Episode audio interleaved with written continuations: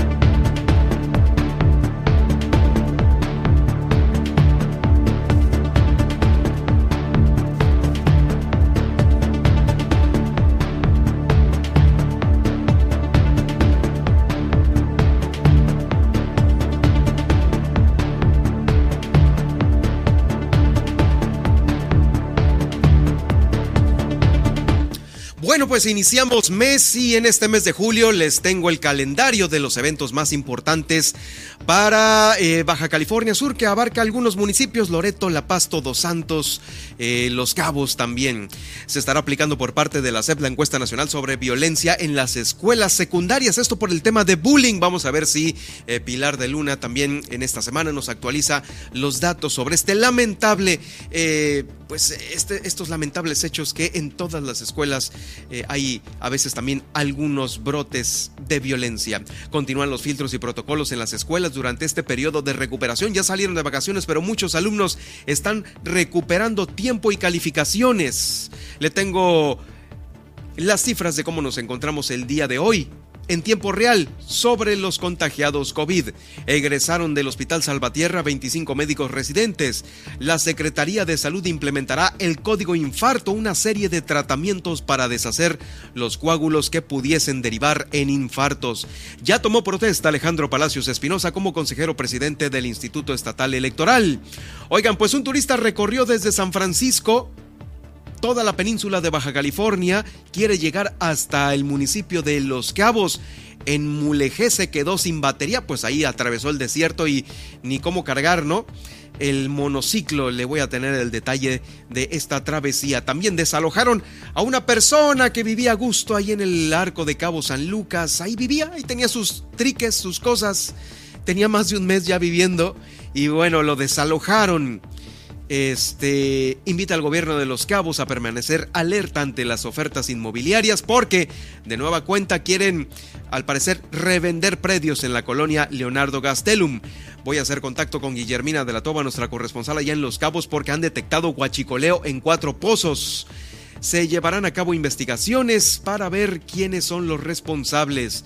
También nos va a platicar sobre los acuerdos que a los que llegó Oscar Lex, el alcalde de Los Cabos en materia de agua y extensión territorial, allá en su visita a la Ciudad de México.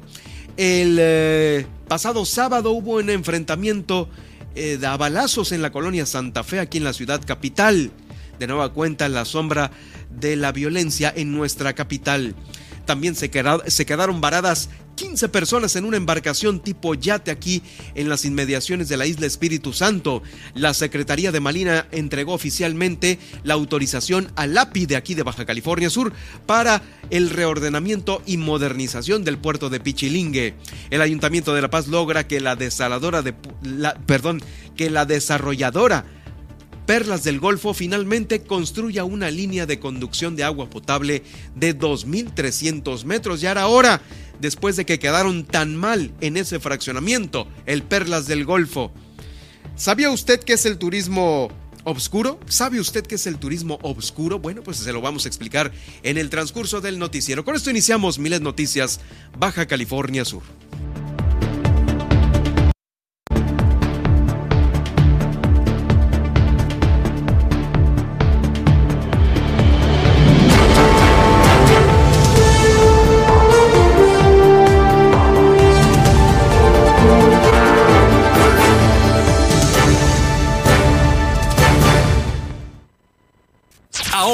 Milet Noticias Baja California Sur. La información más importante de las últimas horas. Todas las noticias. Todo el tiempo. Por el 95.1 de FM en La Paz y 91.5 FM en Los Cabos. Con la potencia radial y el respaldo informativo de Grupo Milet México. Conduce Germán Medrano.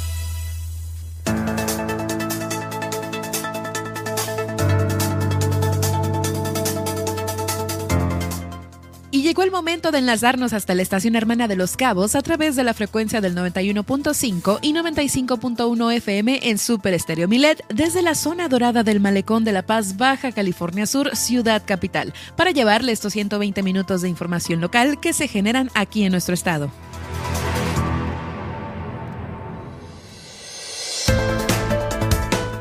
Les saludo desde cabina en este inicio de semana. Yo soy Nadia Ojeda y estaré acompañando a Germán Medrano para platicarle qué pasó un día como hoy, el pronóstico del clima, la tendencia en Twitter y los titulares de los principales diarios nacionales e internacionales.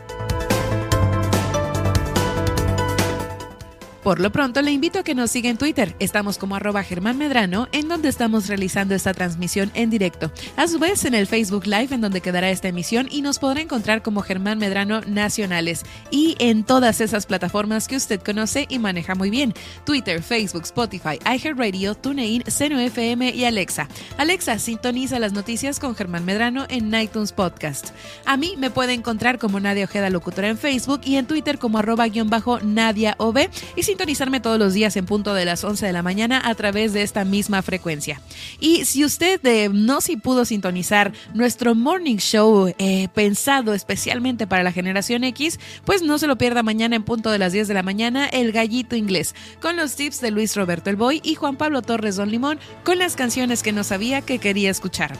Además, como cada emisión, le invitamos a realizar su denuncia ciudadana a lo largo de este programa en a la línea Milet 612 205 77 Fácil para que no se le olvide.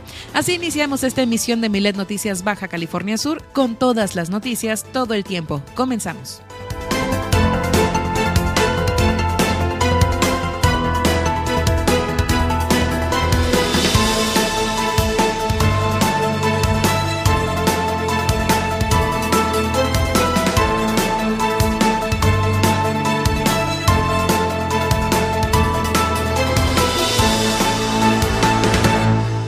Bienvenidos sean todos ustedes a esta frecuencia. Haz Miles Noticias Baja California Sur. Los saluda Germán Medrano con el gusto de siempre a través del 91.5 en Los Cabos. A todos los cabeños que nos escuchan en esta frecuencia, un gran saludo desde la capital desde el 95.1 de FM Super Estéreo Milet, aquí en el mero malecón, en el corazón de la ciudad de La Paz. Querida Nadia, te saludo con gusto con la mejor de las vibras para iniciar el noticiero ya en esta emisión.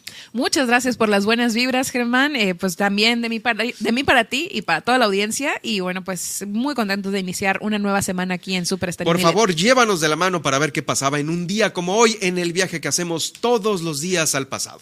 Perfecto. Bueno, pues hoy es un día especial para el país de Estados Unidos, ahí en Norteamérica, y es que un día como hoy, pero en 1776, en Filadelfia, Pensilvania, perdón, los delegados de las 13 colonias británicas reunidos en el Congreso Continental aprueban la Declaración de la Independencia. Estos 13 dominios, eh, pues entre ellos Virginia, Massachusetts, New Hampshire, Maryland, Rhode Island, eh, Connecticut, Delaware, Carolina del Norte, Nueva Jersey, Nueva York, Carolina del Sur, Pensilvania y Georgia, pues darán origen a lo que hoy se conoce como Estados Unidos. Eh, su principal impulsor fue uno de los padres de la patria estadounidense, John Adams, quien eh, persuadió al grupo independentista que se encomendaran a Thomas Jefferson la redacción final de esta declaración, un documento original que hoy se encuentra en la biblioteca del Congreso.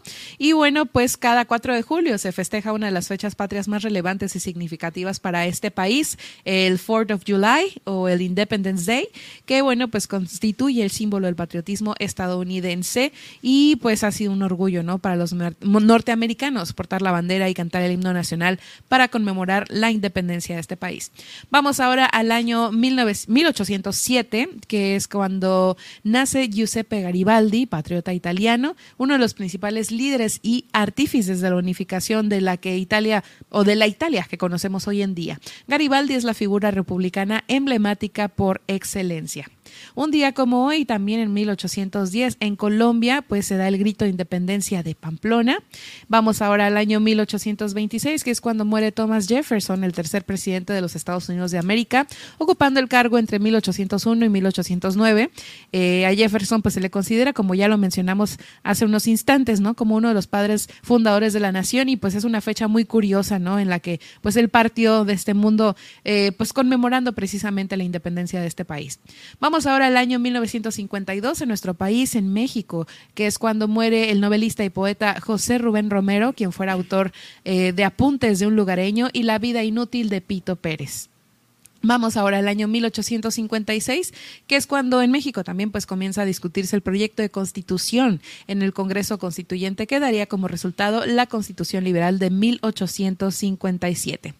Y bueno, pues ahora vamos al año eh, pues 1960, que es cuando Hawái se convierte en uno de los estados de Estados Unidos y bueno, pues su capital y ciudad más poblada es Honolulu, el estado de las olas, ¿no? Así es como se le conoce y bueno, pues está ubicado en el Océano Pacífico central, al suroeste de los Estados Unidos continentales. Y bueno, pues hoy también eh, es una fecha especial. Hoy, eh, pues día, un día, eh, hoy es el Día Mundial de los Delfines en Cautiverio. pues también, ¿no? Se celebra hoy. ¿Se celebra? Sí, ¿Se celebra que estén encerrados? No, se, pues es para concientizar, ¿no? El objeto primordial de acabar con este tipo de retención, perdón, de los delfines. Me quedé con la fecha festiva del 4 de julio, una disculpa. Este, pero sí, hoy se, hoy es una fecha especial para pensar. De concientización de concientizar sobre la situación de estos animales y no solo de los delfines, ¿no? sino de muchísimas especies en todo el mundo. Y bueno, pues este, para pensar en ello. Y también hoy es el Día Mundial del ebook o el libro electrónico. que bueno, pues ¿Te gustan? Lo intenté. Sí, he tenido estas tabletitas como los Kindle que le llaman, que es como de la marca de Amazon. Eh, llegué a tener eh, pues una y sí leí un par de libros en ese formato, pero no es tan disfrutable. Pues. No es tan padre. Eh, ¿Escuchar audiolibros, dices? Ajá. No, no me gusta escuchar audiolibros. No es tan... Pero, Se te hace mejor comprarlo y leerlo. Sí, leerlo, ¿no? Así por su, por la hojita. Pero aún así, pues, eh, mucha gente ha aprovechado las bondades, ¿no? De este formato, principalmente para los estudiantes o para estas personas que pues tienen que cargar con miles eh, de copias, ¿no? Incluso también, este, pues, ya es mejor que compren la versión electrónica, es más económica y pues lo pueden leer en este tipo de formato que, pues, muchos pensaban que venía a sustituir a los libros, pero no, ha sido así. No, para nada, ¿no? Como la televisión nunca vino a sustituir al cine y cosas así cosas así, ¿verdad? Exacto, pero me parece que sí, eh, a lo mejor para la gente ocupada escuchar un audiolibro, pues... es buena opción. Puede ser buena opción, pero sí, nada como, pues digo yo, este, también a la antigüita, ¿no? Con separador y pasar la hoja una tras otra. Precisamente. Y bueno, pues con esto finalizamos el viaje en el tiempo de hoy, por demás patriótico. Sí, hoy es el 4 de julio, cuando se celebra la independencia de Estados Unidos. Eh, pues mucho, la comunidad extranjera estadounidense radicada aquí en Baja California Sur, que somos uno de los estados del país que más comunidad extranjera tiene, eh, pues en relación a la densidad de población. Eh, la mayor parte de ellos está en el sur, por allá por Todos Santos, por Los Cabos, hay alguna otra comunidad aquí. Así es que bueno, también desde aquí muchas felicidades para pues todos ellos que están celebrando la independencia de su país. digo, no, no, no se sabe de muchos eventos que realicen, ¿verdad? Como por ejemplo allá en México, cuando se celebra la independencia mexicana en Estados Unidos, y pues ya sabes, ¿no? En Las Vegas, pum, el grito en Las Vegas, que lo da Luis Miguel o lo da algunos... O el 5 de mayo también allá ah, lo festejan muchísimo, con tamales. Hasta en la Casa Blanca, creo, ¿no? Y nosotros aquí así, no es de asueto. sí, no es de asueto, así es. Es lo que estábamos platicando en la mañana, sí. Ahí está, pues bueno, felicidades 4 de julio, pero también déjenme decirles que pasamos este fin de semana y eh, se celebró este día 2 de julio, el Día Internacional del Periodista Deportivo. Y bueno, aquí déjeme decirle que la historia nos ha recordado, como siempre, Alejandro Félix Cota Miranda, quien ingresó recientemente al Salón de la Fama del Cronista Deportivo en la Ciudad de México. Es eh, conocido como el Señor de los Deportes. Eh, este eh, con una gran trayectoria de poco más de 40 años como cronista deportivo en los medios de comunicación, uno de los referentes obligados para los comunicadores de este ámbito, Alejandro Félix Cota Miranda. Ahí está en el Salón de la Fama del Cronista Deportivo. Lo recordamos. Eh, ya son 27 años de celebrar el Día Internacional del Periodista Deportivo, una labor que dejó de ser la noticia amable para convertirse en la tendencia de ocho columnas en muchos de los diarios ya eh, importantes de circulación nacional. La efeméride se inició en el 95 bajo la promoción de la Asociación Internacional de Prensa Deportiva. Eh, ahí es cuando ellos ponen eh, esta, esta, propuesta, aspecto que la historia marcó definitivamente para que hoy en nuestros días se celebre eh, cada 2 de julio el Día Internacional de el Cronista Deportivo. Y también va muchos otros de los compañeros, eh, ahí está Paco Agúndez, eh, que también le mandamos felicitar por este pasado 2 de julio. Muchas felicidades, Paco. Y bueno, a los demás cronistas que están en los otros medios de comunicación, pues una felicitación desde aquí. también le recuerdo que el también el pasado día 2 se celebró el Día Internacional de las Cooperativas. Sí, las cooperativas pesqueras, a todo esto el titular de la CEPADA, José Alfredo Bermúdez Beltrán, el titular de la Secretaría de Pesca, Acuacultura y Desarrollo Agropecuario, eh, destacó la importancia del cooperativismo aquí en Baja California Sur porque es de mucho beneficio económico para las familias de estos sectores primarios. Aquí en Baja California Sur existen 649 cooperativas dedicadas a la pesca y están integradas por 5.321 socios. Es más complicado que un trabajador del mar salga adelante sin el apoyo de este tipo de eh, instituciones, las cooperativas. Por eso ha reconocido la unión de estas agrupaciones, eh, siendo uno de los beneficios de integración más importantes porque con las cooperativas se reducen costos de producción, así como facilitan el obtener apoyos mediante eh, los permisos de pesca. Lo escuchamos a continuación al secretario de Pesca, José Alfredo Bermúdez Beltrán. Comentar que el cooperativismo en nuestro país es sumamente importante porque todo el sector que se dedica a esta actividad tanto de pesca y acuacultura se organizan en sociedades cooperativas. Aquí en Baja California Sur tenemos 649 cooperativas, 296 en el municipio de Comondú, 157 en el municipio de La Paz, 44 en el municipio de Loreto, 34 en Los Cabos y 118 en el municipio de Mulegé. Bueno, también déjeme decirle que pues eh, hubo noticias respecto a los clavadistas de Baja California Sur. Cerraron su participación en esta primera etapa de los Juegos Nacionales CONADE 2022, alcanzando pues una medalla de oro, una de plata y dos de bronce en la categoría infantil. La clavadista sudcaliforniana Nelly Alejandra Flores Vizcarra ganó la medalla de oro y una de plata también en su primera presentación estatal en la plataforma se ganó ahí en los clavados este título ya de campeona nacional, mientras que en la tabla general se declaró subcampeona con un total de 271.35 puntos. También Mateo Sakai Nolasco Centeno demostró el alto potencial que tiene al apoderarse de la medalla de bronce en la prueba de trampolín de 3 metros en la categoría infantil B, siendo superados por los jaliscienses Alexis Agüero y Joshua Israel Becerra, con el oro y la plata respectivamente. Bueno, felicidades para Nayeli Alejandra Flores y también para Mateo Sakai Nolasco. Trajeron oro, plata y bronce para Baja California Sur en clavados. Eh, también, fíjese que le tengo le tengo a continuación, como iniciamos mes, pues le tengo el calendario que nos hace llegar la Secretaría de Turismo de aquí de Baja California Sur. Están invitándole a usted a todos estos eventos que durante julio se van a repartir en los diferentes días. Mire, algunas de las fechas eh, ya confirmadas por parte de los organizadores eh, son las siguientes. Primero, las fechas de fundación de Santa Rosalía se estarán celebrando del primero al 7 de julio. Todavía hay chance. Las fiestas tradicionales de San Pedro van a ser los días 2 eh, y 3. Bueno, pues estas ya concluyeron el día de ayer. El torneo de pesca de La Paz Fishing in the Five va a ser el 9 y 10 de julio. La Expo Comondú va a ser del 15 al 25 de julio. Las fiestas del ejido Álvaro Obregón van a ser del 15 al 17 el Sashimi Fest en Loreto va a ser el día 16, hay que apuntarse por ahí para eh, ir a comer sashimi y disfrutar el super calor de allá, ¿no?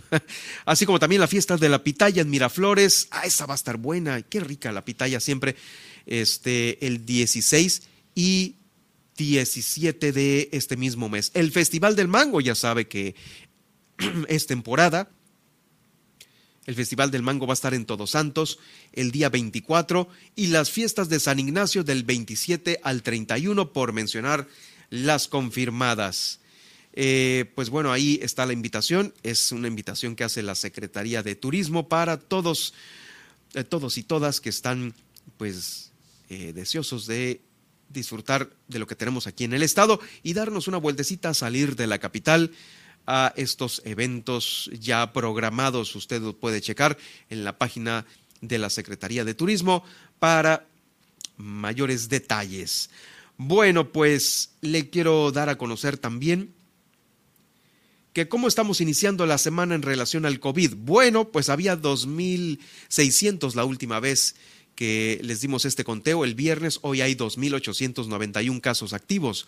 2.891 casos activos en todo el estado, 1.456 en La Paz, 807 en Los Cabos, luego le sigue Mulegé con 425, Comondú con 150 y Loreto con 53. En las próximas horas se va a saber si 58 casos dan positivo o negativo al COVID-19. Sobre este tema, déjeme decirle que la Secretaría de Educación Pública está eh, aplicando los filtros y protocolos regularmente todavía en las escuelas que tienen los alumnos para su periodo de recuperación. Recordemos, recordemos que eh, muchos de ellos tuvieron que hacer exámenes extraordinarios o alguna semana ahí de recuperación para poder concluir bien el ciclo escolar que previamente eh, ah, concluyó el pasado 23. Bueno, pues eh, todavía se están aplicando estos filtros. Eh, vamos a escuchar a continuación sobre esto que es algo importante. A la responsable a la responsable de esta área de salud e higiene laboral y escolar. Es Ruth Domínguez Ortiz. Los protocolos de, eh, que se están implementando en las escuelas siempre van a ser permanentes, siempre, independientemente, incluso ahorita en este periodo tan importante en el cual van a seguir nuestros alumnos y nuestras alumnas recibiendo la asesoría, el acompañamiento curricularmente con los maestros. En el área operativa, por supuesto que estamos trabajando en equipo y son los mismos protocolos. Así sean dos niños, tres niños por aula, es el mismo protocolo. Importantísimo la participación de los papás, porque también va a estar activo el filtro a la entrada de las escuelas y van a estar supervisando signos y síntomas. Se va a estar observando en qué condiciones llegan los pequeños. Incluso en periodo vacacional o de receso escolar se nos ha instruido que aprovechemos los espacios para aplicar saneamiento básico, para que los niños y las niñas, los adolescentes al regresar al aula se encuentren en espacios saludables.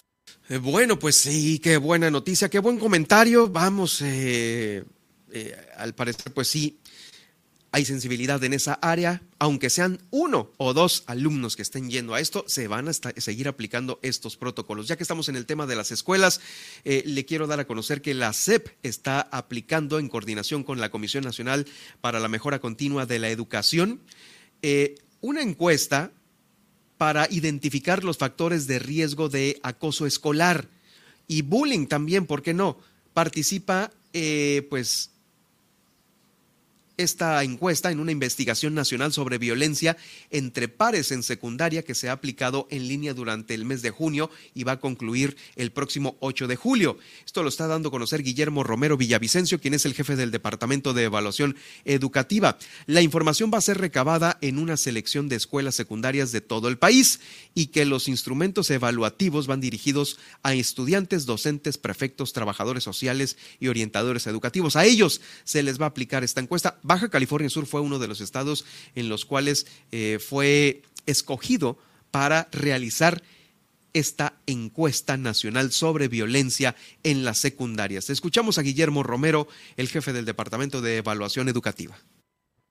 La Comisión Nacional para la Mejora Continua de la Educación, Mejoredu, a través de la Dirección General de Estudios e Investigaciones Especializadas, se encuentra desarrollando en este momento una investigación sobre violencia escolar en secundarias, con el objetivo de conocer los factores de riesgo y protección relacionados con el acoso y la victimización entre los estudiantes. El objetivo de la investigación fundamentalmente es identificar los factores de riesgo y protección del acoso escolar y establecer la prevalencia de, de esta conducta. ¿no? Eh, la información información de interés se va a recopilar en un grupo de escuelas secundarias de todo el país que se seleccionaron de manera aleatoria mediante la aplicación de tres cuestionarios dirigidos a estudiantes, al personal docente y de apoyo técnico, Vamos a ver qué información importante nos arroja esta encuesta. Eh, esperemos que sí podamos eh, conseguir estos datos porque sabemos que este es un problema que se presenta mucho aquí en el estado, el bullying, ¿no? En las eh, pues pobres chavos, ¿no? Ya lo decía Pilar de Luna,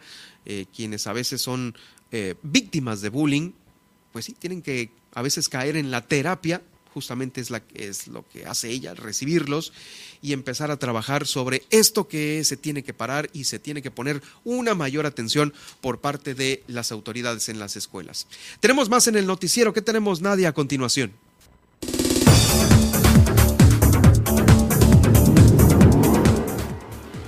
Al regresar no se pierde el pronóstico del clima en su ciudad y los principales puntos de conectividad aeroportuaria. Además, turista recorre desde San Francisco la península de Baja California en un monociclo. Se quedó sin batería en el desierto del Mulegé y más adelante le vamos a contar los detalles. También desalojan a persona que vivía en el arco de Cabo San Lucas. Tenía ahí cerca de un mes. Esta información y muchísimo más al regresar después del corte en Milet Noticias Baja California Sur.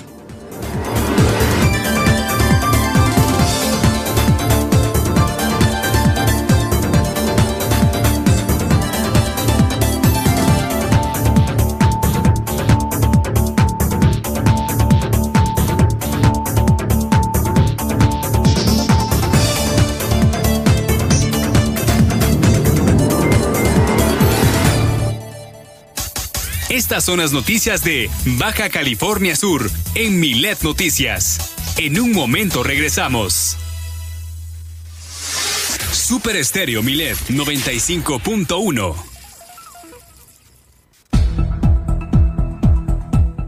En Super Estéreo Milet necesitamos que sepas qué es el phishing para una mayor seguridad en tu persona y entorno social. Phishing es la técnica que busca provocar que des clic abras o descargues una liga o archivo que contiene enlaces maliciosos. El primer tipo de phishing es el que copia tus datos y busca obtener información personal para robarte en tus tarjetas bancarias o acceder a tus cuentas personales, contraseñas, etc. El segundo tipo es el que te infecta con software malicioso o virus. El phishing puede inclusive falsificar los logotipos de empresas o instituciones conocidas al darle clic a un enlace o al descargar un archivo que infecta tus dispositivos o roba tus datos. Por ejemplo, ganaste un premio o accede a un descuento o promoción dando clic aquí. ¿Qué debes hacer? Verifica el diseño y tipo de letras en estos mensajes. Si los ves raros, accede manualmente a la página oficial verificando que ésta contenga el HTTPS en la barra donde va la dirección web en tu navegador. Además, sigue tu intuición. Si algo suena demasiado bueno para ser verdad, posiblemente es falso. Instala y mantén actualizado el antivirus de tu computadora y celular. Instala un bloqueador de anuncios. Siempre ten un respaldo de tu información. Si ya diste clic, cambia tus contraseñas de inmediato y considera formatear tu dispositivo. Si un contacto o conocido tuyo te envía un mensaje y notas que es diferente en el tema del mensaje o la forma en que está escrito, antes de responder o dar clic, ponte en contacto con la persona a través de una llamada de voz. Mantén actualizado el sistema operativo en todos tus equipos, celular, tablet y computadora y no compartas o reenvíes cadenas de mensajes. Porque en Super Estéreo Milet queremos una mejor ciudad. Cambiemos, cuidemos y mejoremos nuestra ciudad. Esta es una campaña propia de Grupo Milet y Defensoras Digitales BCS en beneficio de Baja California Sur.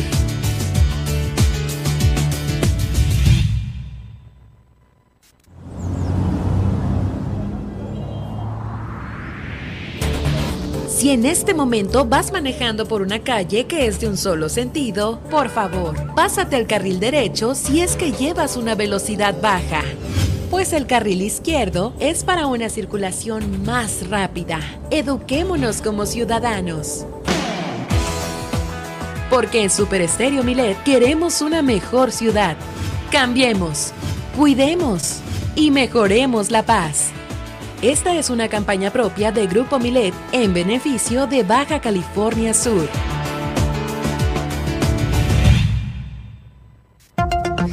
¿Hay desabasto de agua en tu colonia? ¿Tienes problemas con el transporte público? Cual sea el problema en tu comunidad, no lo pienses más y realiza ya tu denuncia ciudadana a la línea Milet de WhatsApp 612-205-7777. Fácil, para que no la olvides. 612-205-7777. Milet Noticias, Baja California Sur. Super Estéreo Milet Baja California Sur, 95.1 FM, una emisora de Grupo Milet México.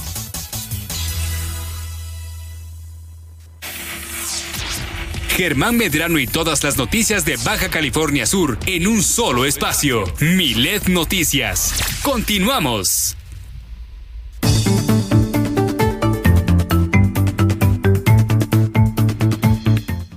De vuelta con eh, el clima, a ver cómo pasamos eh, este fin de semana. Digo, no estuvo, sí estuvo, sí estuvo, sí estuvo, sí estuvo muy caluroso, pero vamos a ver cómo eh, nos va a tratar en esta semana y todos los datos a continuación los tiene Nadia Ojeda. Así es, iniciemos con el pronóstico para el municipio de La Paz y es que en este inicio de semana registraremos una máxima de 28 grados centígrados y mínima de 24 grados centígrados con intervalos nubosos. Para el inicio de este martes, eh, bueno, pues despertaremos con una temperatura de 26 grados centígrados y cielo despejado. Vamos ahora al extremo sur de la península en Los Cabos y es que la máxima eh, que hoy se registrará será de 32 grados centígrados con mínimas de 26 grados centígrados. El cielo estará parcialmente despejado y pues cuidado porque va a empezarse a sentir hoy también el calor húmedo y sofocante. Para este martes en Los Cabos iniciaremos la mañana con 28 grados centígrados e intervalos nubosos. Vamos ahora al panorama nacional y es que fíjense que Bonnie ya es huracán categoría 1, pero se ha fortalecido cercano a la categoría 2. Eh, bueno, pues poco a poco se intensifica y bueno, la fuerza de sus vientos eh, pues hace que se desplace frente a las costas de Guerrero y Oaxaca, así lo informó la Comisión Nacional del Agua. La ubicación actual es de 370 kilómetros al sur de Acapulco, con vientos sostenidos de 150 kilómetros por hora y rachas de 185 kilómetros por hora y su movimiento al oeste eh, a 30 kilómetros del oeste, perdón. Favorecerá pues con lluvias y tormentas fuertes desde Oaxaca hasta Jalisco, Veracruz, Valle de México y alrededores esta tarde-noche.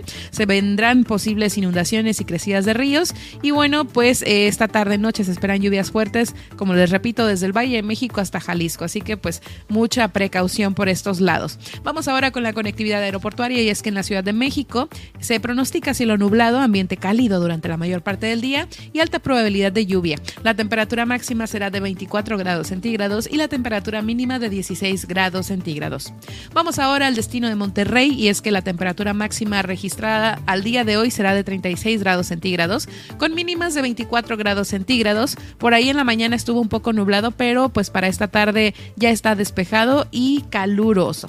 También en Guadalajara, bueno, pues hoy eh, pues habrá lluvia con gran intensidad.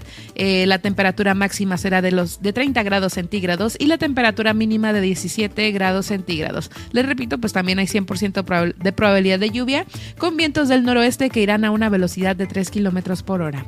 Y bueno, pues hasta aquí eh, el reporte del clima. Espero tomen sus precauciones y pues a cuidarnos del calor tanto en La Paz como en Los Cabos. Sí, sí, me pegué una gran quemada este fin de semana. Este fin de semana, me fui a andar en bici, este, eh, ahí con, con la family y nada, que de repente pues a veces el airecito todo rico, pero ya cuando llegas y... Cambias de dirección, ¿no? tomas tus cinco minutos ya en la sombra, ya te ves todo quemadísimo. ¿A qué hora fueron? Pues eran como las 10, no, eran como las 11, 12. Ya, no, sí, ya, no es tan, tan buena hora, ¿verdad?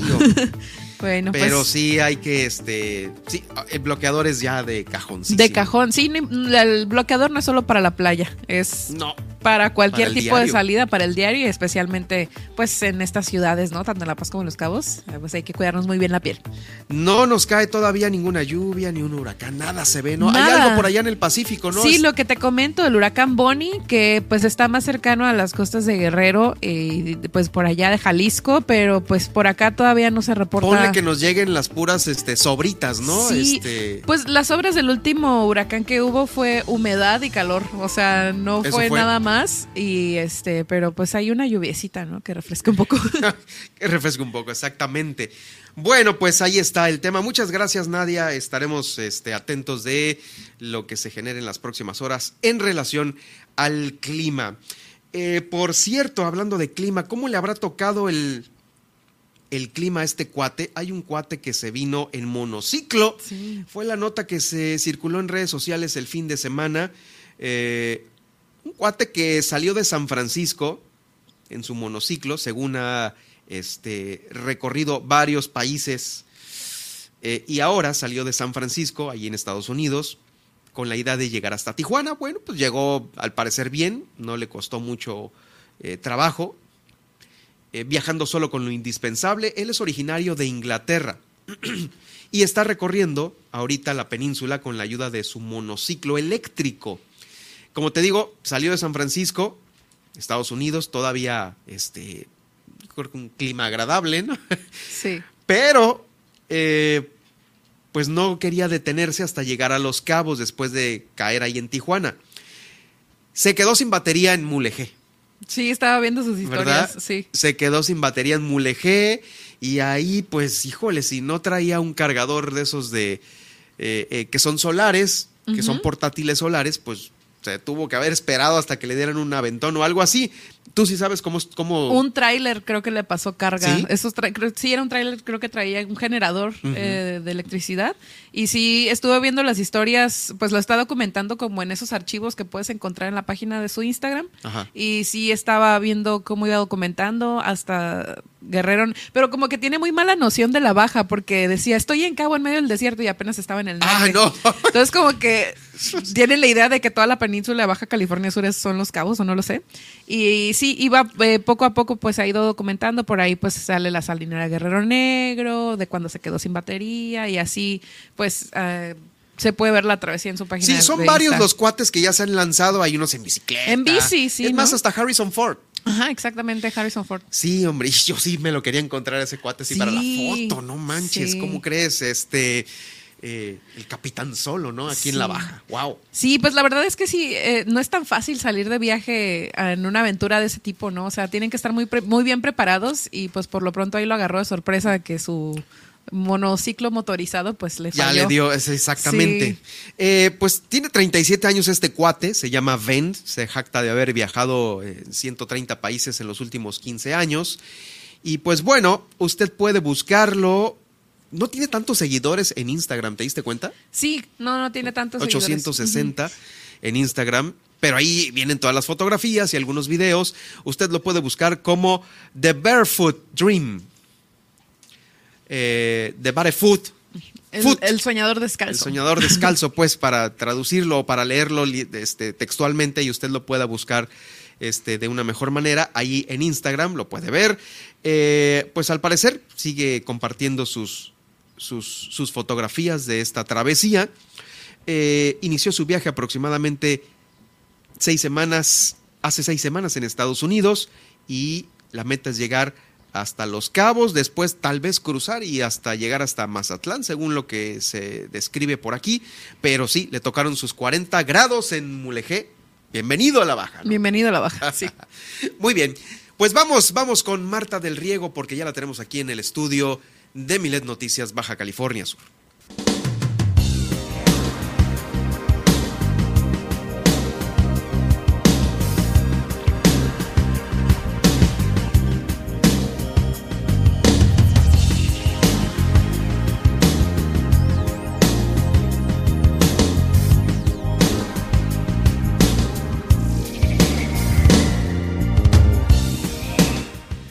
Estamos de vuelta. Martiux, ¿qué tal? Bueno, mira, todavía traes este pastel embarrada. Ah, no es cierto. Oigan, una felicitación para Héctor Bell, este está por allá también eh, en la casa de enfrente. Muchas felicidades, Héctor. Sí, fue semana de cumpleaños, ¿no? Semana de cumpleaños, así es. ¿Y tú cómo la pasaste, Germán? A todo dar. Le digo a Nadia que me, quemé con la familia ahora en la bicicleta este fin de semana. Digo, ah, también parte de los festejos. Sí, hombre, pero la pasé muy a todo dar. ¿Cómo que te quemaste? Sí, pues no me puse bloqueador y me puse a andar en ah. bicicleta a horas que no eran, pues, no eran de Dios. Mira, bueno, peor le fue al que anda descalzo ahí en Mulegé con 40 grados. No, sí, con nuestro este cuate, ¿no? Eh, sí, efectivamente. Bueno, pero pues eh, empezamos mes, empezamos este, semana. ¿Qué nos traes el día de hoy, Martiux? Hoy pues me gustaría que platiquemos acerca de mm, eh, acerca del lenguaje y de cómo muchos de nuestros hábitos verbales o muchas de las maneras en cómo nos, expresamos en distintos ámbitos de nuestra vida, pues puede determinar eh, cómo, cómo, lo percibimos y cómo lo asumimos. Esto, em, esto eh, ¿por, qué, ¿por qué elegí este tema? Bueno, para empezar quisiera agradecer al Ayuntamiento de La Paz que me invitó a participar en, en el evento de Expo Emprendedor en con una pues con una plática acerca relacionada entre la, eh, comunicación con el, emprendimiento emprendedurismo exactamente. Y, y, en, y pues en relación, digamos, a este tema, eh, quisiera platicar con ustedes, a, invitarlos a reflexionar, ¿no? En cómo nuestra manera de, expresar muchísimas cosas, en cómo nuestra, digamos, comunicación intrapersonal, aunque estos términos eh, a mí a veces como que soy media renuente utilizarlos mm. porque pues tienen, muy, son muy amplios y, a veces no dimensionan la, el fenómeno que al, al, que se, al que se refieren. En el, caso, en el caso de la comunicación, digamos, intrapersonal, para fines prácticos y para esta plática, pues lo vamos a definir como esta comunicación interna, ¿no? Que tenemos con nosotros mismos, que se expresa en lenguaje, se expresa en un idioma, en el español, en, el lenguaje materno. O sea, estamos cometiendo, vamos a hablar de los errores que cometemos en el lenguaje. Vamos a ver cómo el lenguaje, o sea, cómo el lenguaje estructurado en nuestros pensamientos condiciona la, la cómo percibimos la realidad. ¿Esto qué es? Bueno, te voy a poner un ejemplo. Hay un lingüista que a, mí, a mí se me hace que tiene un, trabajo muy interesante de investigación que igual es, es, muy debatido, vamos, ¿no? Es un cierto, tiene cierta controversia en cuanto a este trabajo. Él, se llama Benjamin Lee Worth, él escribió un libro que se llama Pensamiento y, y Realidad. Y, es, y él lo que dice, sus postulados o sus, hipótesis sostienen que la manera, precisamente en cómo está estructurado el, el pensamiento en el lenguaje, eh, determina cómo, pues, cómo percibes la realidad. Él habla de que, por ejemplo, la, la la, percepción de la realidad o los modelos de realidad de las lenguas que tienen una raíz común, por ejemplo el indoeuropeo, en el que pues, somos nosotros, ¿no? el, español, el italiano, las lenguas latinas, etcétera, eh, tenemos una percepción o modelos internos de realidad muy similares. Eh, mientras que, por ejemplo, otras, otras lenguas que son totalmente diferentes, ¿no? como por ejemplo las orientales, pues también. ¿no? Inclusive hay muchísimos términos que, no, que existen en una lengua pero no existen en otra, ¿no? Términos para, para poderse referir a una experiencia, a emociones, a sensaciones. ahorita, ahorita, por ejemplo, se me ocurre una que no lo recuerdo cómo, es la palabra, obviamente es en ruso, que es para definir esta sensación que uno tiene cuando, por ejemplo, te estás peleando, estás en algún debate o estás en alguna discusión y termina la discusión y te vas a tu casa y después dices, ay, ¿cómo no dije esto? ¿Cómo no mm. respondí? Como que e, esta sensación entre frustración y mm, coraje y demás, en ruso pues tiene una, una definición, ¿no? Muy, oh. muy particular. Entonces, pues en español, ¿no? En español no existe ni siquiera este, este término. Y, y bueno, pues el, dentro de, de las experiencias que narra Benjamin dentro de su trabajo, él empezó, no era un lingüista originalmente, sino que él, estaba, él trabajaba para una compañía de seguros, estaba en el área de prevención de incendios. Entonces él empieza a observar cómo, la, cómo, empiezan a, cómo inciden una mayor cantidad de accidentes eh, en relación a las señaléticas, en cómo está manifestada las, las, las, recomendaciones de, precaución y demás. Un ejemplo así que, el, que, el, que del que él habla es que trabajaba en una, eh, inspeccionando unas bodegas en el que eh, en el que se almacenaban botes con gasolina y en una parte y en otra parte de la bodega pues se almacenaban ya los botes, estos tambos sin gasolina. Entonces en ambos pues había una, un, eh, anuncio de precaución, ¿no? Entonces estaba, estaba el letrero que decía eh, precaución, botes llenos y precaución, botes vacíos. Sin embargo, lo que él notaba, o lo que se notaban las, los, eh, pues la gente que, que gestionaba los riesgos, es que los trabajadores eran muy cuidadosos en la zona de los botes llenos, pero eran eh, muy muy confiados ¿no? en, la, en la zona de los botes vacíos. Sin embargo, nosotros pues sabemos que, que, los botes vacíos de gasolina pues son igualmente inflamables por todos estos gases, inclusive a veces podrías hasta más, ¿no? por todos los gases que despiden, y entonces era un, un ambiente altamente inflamable. Y veías a los trabajadores, según lo narra Benjamin, eh, con, con cigar, prendiendo cigarros, tirando colillas al piso, o sea, una, una, cosa, una cosa así. Entonces, pues obviamente aquí la palabra clave era, eh, era vacío. Entonces, cuando la representación mental de esos trabajadores al encontrarse un letrero que dice tambos vacíos, pues vacío es una ausencia de. Entonces había una ausencia de peligro en esta representación mental, es una de las hipótesis, ¿no? Entonces eh, cambiaron la señalética y en lugar de poner tambos vacíos, eh, pusieron zona de gases inflamables. Entonces, pues ahí ya cambió la, la conducta. Y muchas de estas eh, que podemos encontrar en esta obra, si ustedes la, la, pueden encontrar, se pueden descargar en internet, hay muchos sitios en los que se pueden descargar eh, de manera legítima, y, eh, y, en el que narra precisamente cómo nosotros al momento de plantearnos algo, pues determina cómo nos conducimos. Em, por ejemplo, en la pandemia, ¿no? También cómo nosotros medimos el riesgo o cómo, nos, no, cómo sentimos que estamos como más expuestos a, a, este, al riesgo de contagio y cuando no. Eh, hay muchos términos que se empezaron a acuñar a partir de estos dos años de restricciones, que por ejemplo la sana distancia. La sana no, pues distancia. estamos en una sana distancia. O por ejemplo, reuniones con las medidas sanitarias pertinentes. Entonces, todos estos términos a nosotros nos hablan de seguridad, ¿no? Nos dan un sentimiento de seguridad. O, o protégete con el cubreboca, ¿no? Cuando en realidad pues el cubreboca no es una protección personal, ¿no? Es una protección para el otro. Entendamos que el cubrebocas pues es una barrera física para los aerosoles que nosotros expedimos en la boca, pero pues finalmente tenemos otras mucosas eh, como los ojos que están totalmente abiertas y expuestas a estos aerosoles. Entonces si uno cree que nada más el cubrebocas te va a proteger de, de- de la exposición, pues no, o sea, lo que hace es una barrera física para disminuir estos, estos aerosoles, pero pues para proteger al otro. Sin Es embargo, es para sí. proteger al otro. Entonces, pero nosotros sentimos que es nuestra insignia de, de protección personal, lo cual no es así. Entonces, todas estas cosas, cómo nos, cómo nos representan y nos generan modelos de, no, nos representan la realidad. Otra cuestión también, por ejemplo, en las notas periodísticas, a mí, a mí me llama muchísimo la atención, es cómo, cómo se expresan en, en relación al, a los contagios de los niños, ¿no? Veía por ahí una nota que decía, los niños los más afectados en esta, en esta nueva ola de contagios. Y pues en realidad, pues la- al, al decir más afectados o que están en más riesgos, pues los padres no, ¿riesgo de qué? Pues riesgo de muerte, ¿no? Automáticamente piensas, oye, pues se puede morir mi hijo. Es COVID, ¿no? Es COVID, sí, porque no, entonces, entonces nosotros ya hemos asociado la palabra riesgo, COVID y fallecimiento.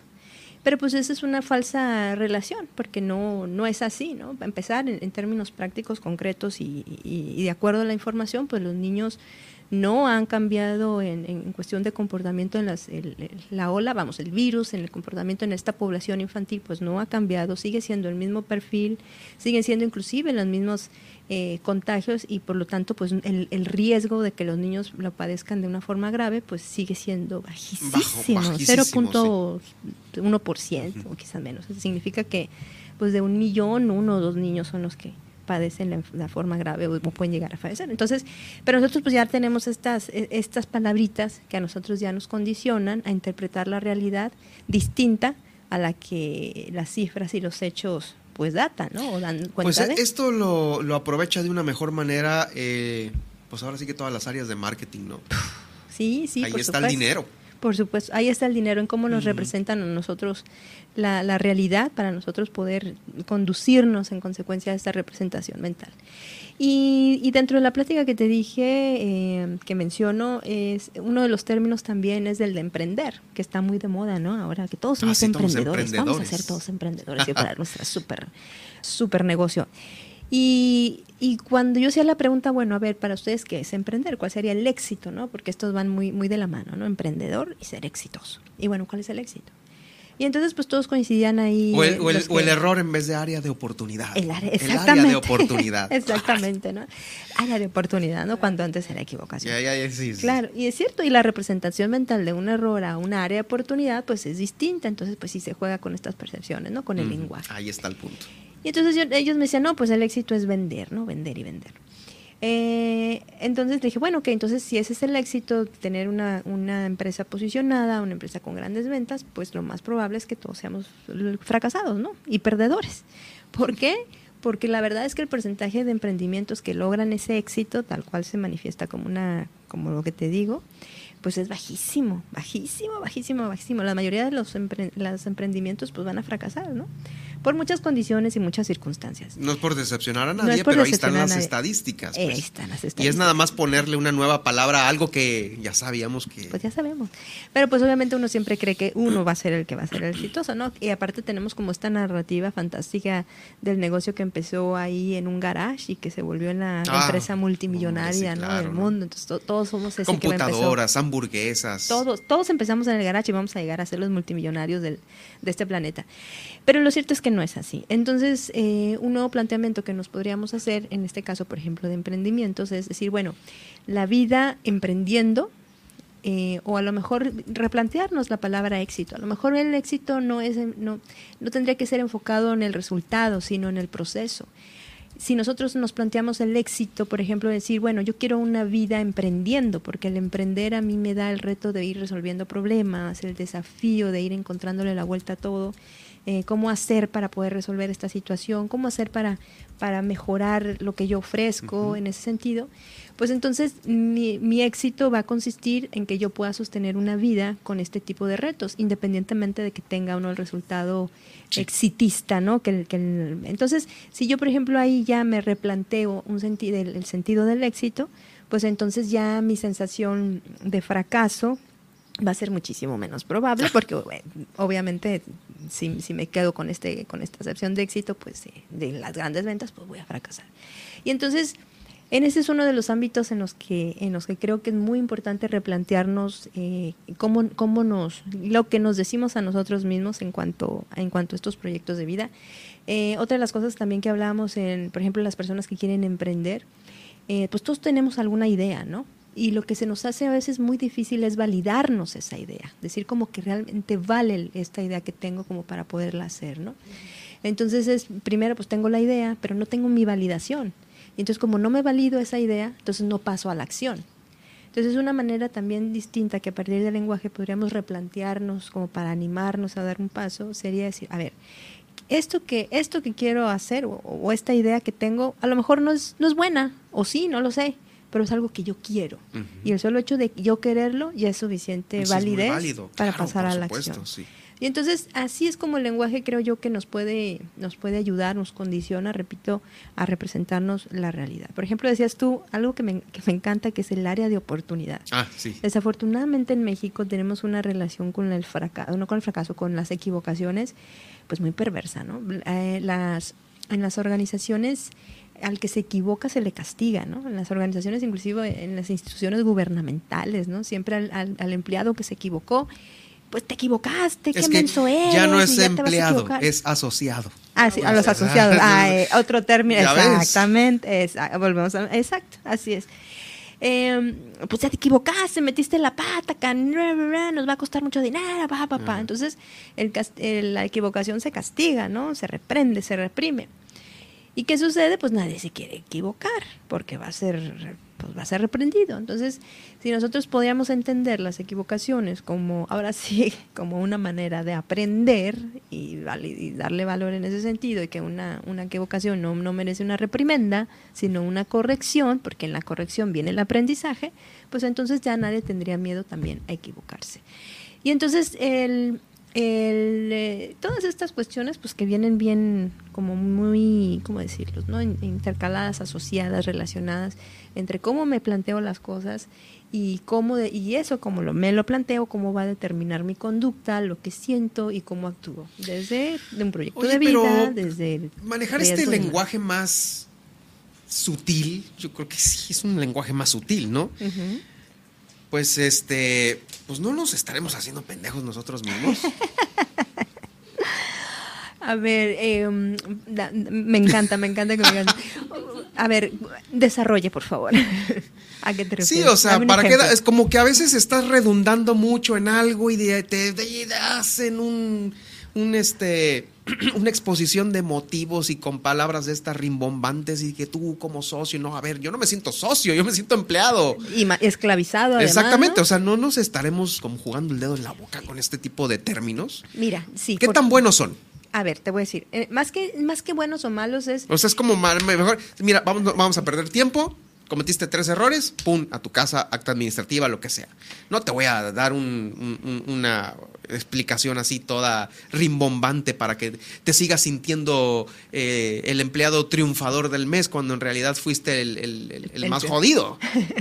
Mira, aquí yo creo que se mezclan varias cosas, ¿no? Para empezar, dentro de las organizaciones de cómo se el, los términos o la comunicación al interior de las organizaciones que no la comunicación institucional o la comunicación organizacional pues cada uno pues tiene sus pautas precisamente enfocadas a ciertas estrategias para lograr algo no si es como eh, el a ver por supuesto que el lenguaje lo que nos, nos da son señales de cómo se percibe ahora o cuál es la intención de, de una empresa o de la política de una empresa para que los para que los sus empleados, digamos, internalicen la experiencia de trabajar en dicha empresa. Por ejemplo, te digo, es, tú lo acabas de decir, ¿no? La palabra socio.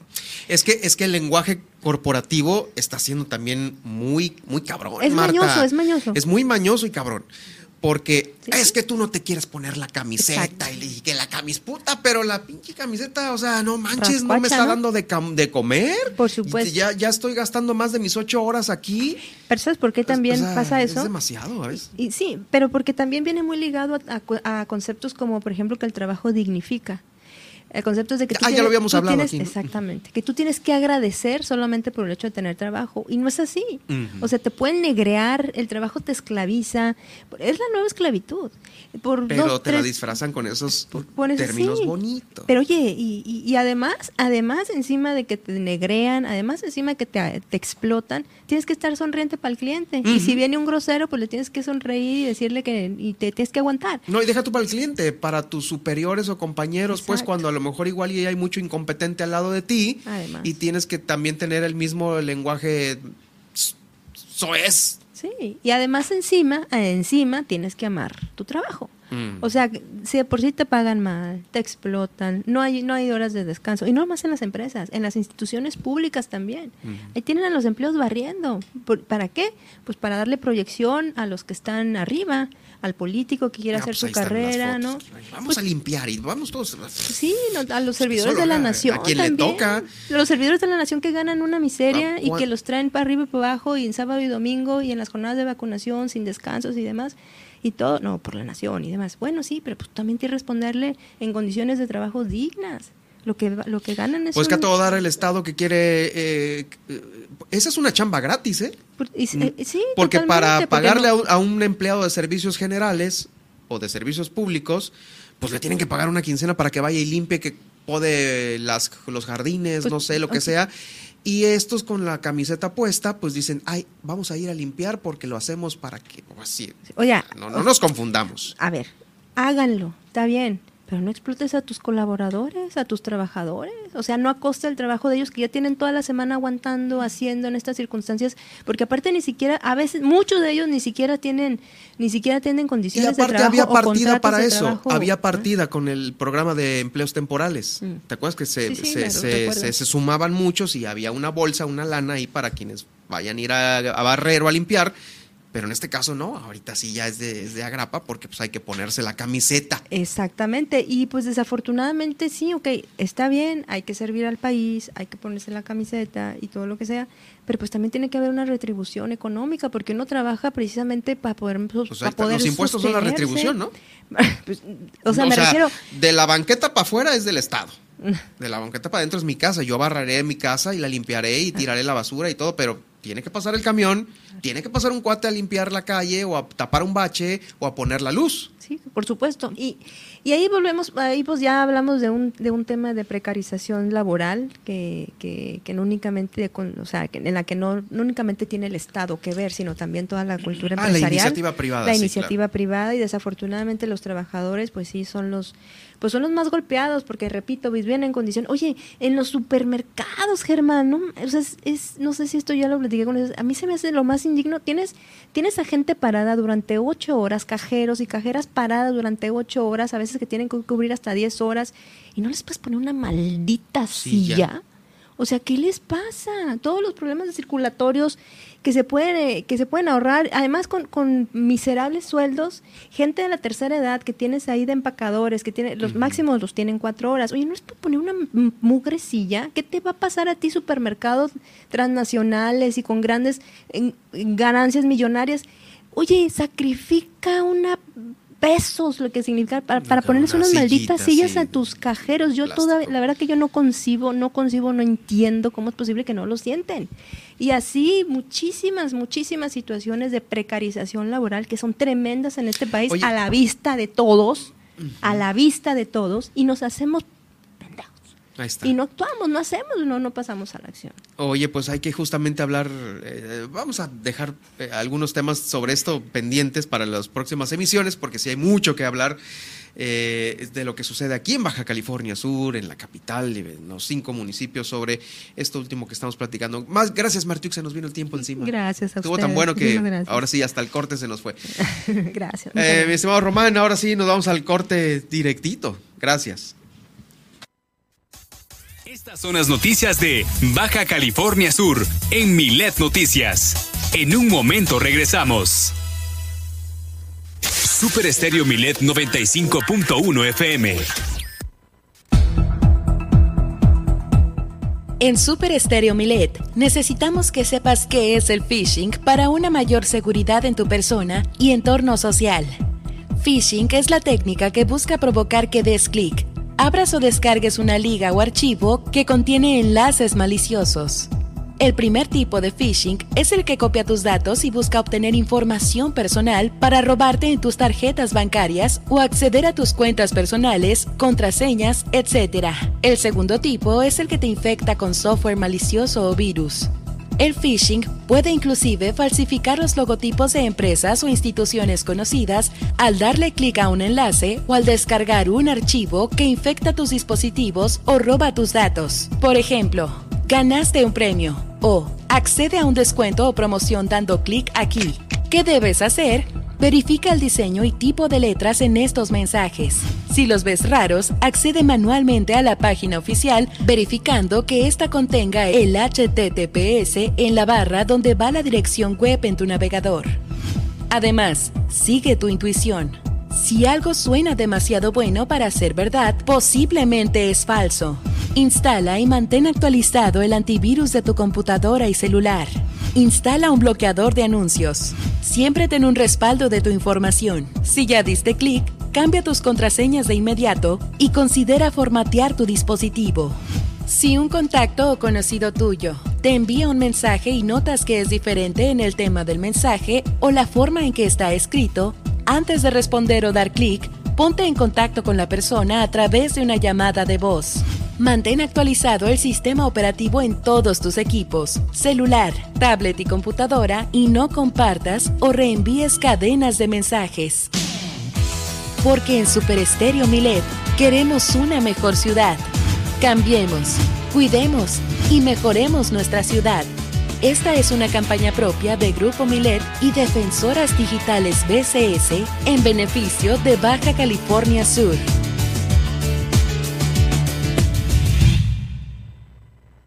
La regularización de autos ya está en marcha. Agenda tu cita al 612-123-9400, 123-9400. O acude al patio fiscal ubicado en Chametla, sobre la Transpeninsular. Este programa es temporal. La oportunidad es ahora. Gobierno del Estado, Baja California Sur, nos une.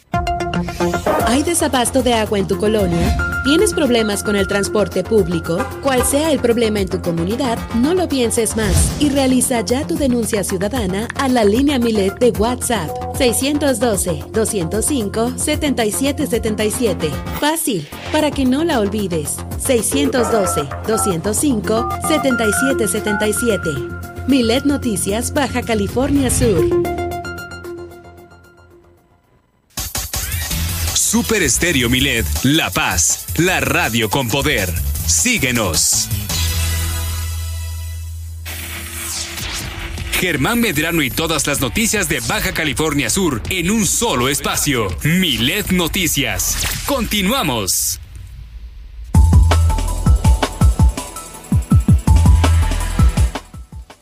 Bueno, estamos de vuelta con más información. En, entramos ya a esta segunda hora de transmisión. Gracias por acompañarnos. A usted que nos escucha en Los Cabos 91.5 de FM y claro aquí en la capital en el 91 en el 95.1 de FM. Nadia Ojeda, tuvimos mañanera el día de hoy.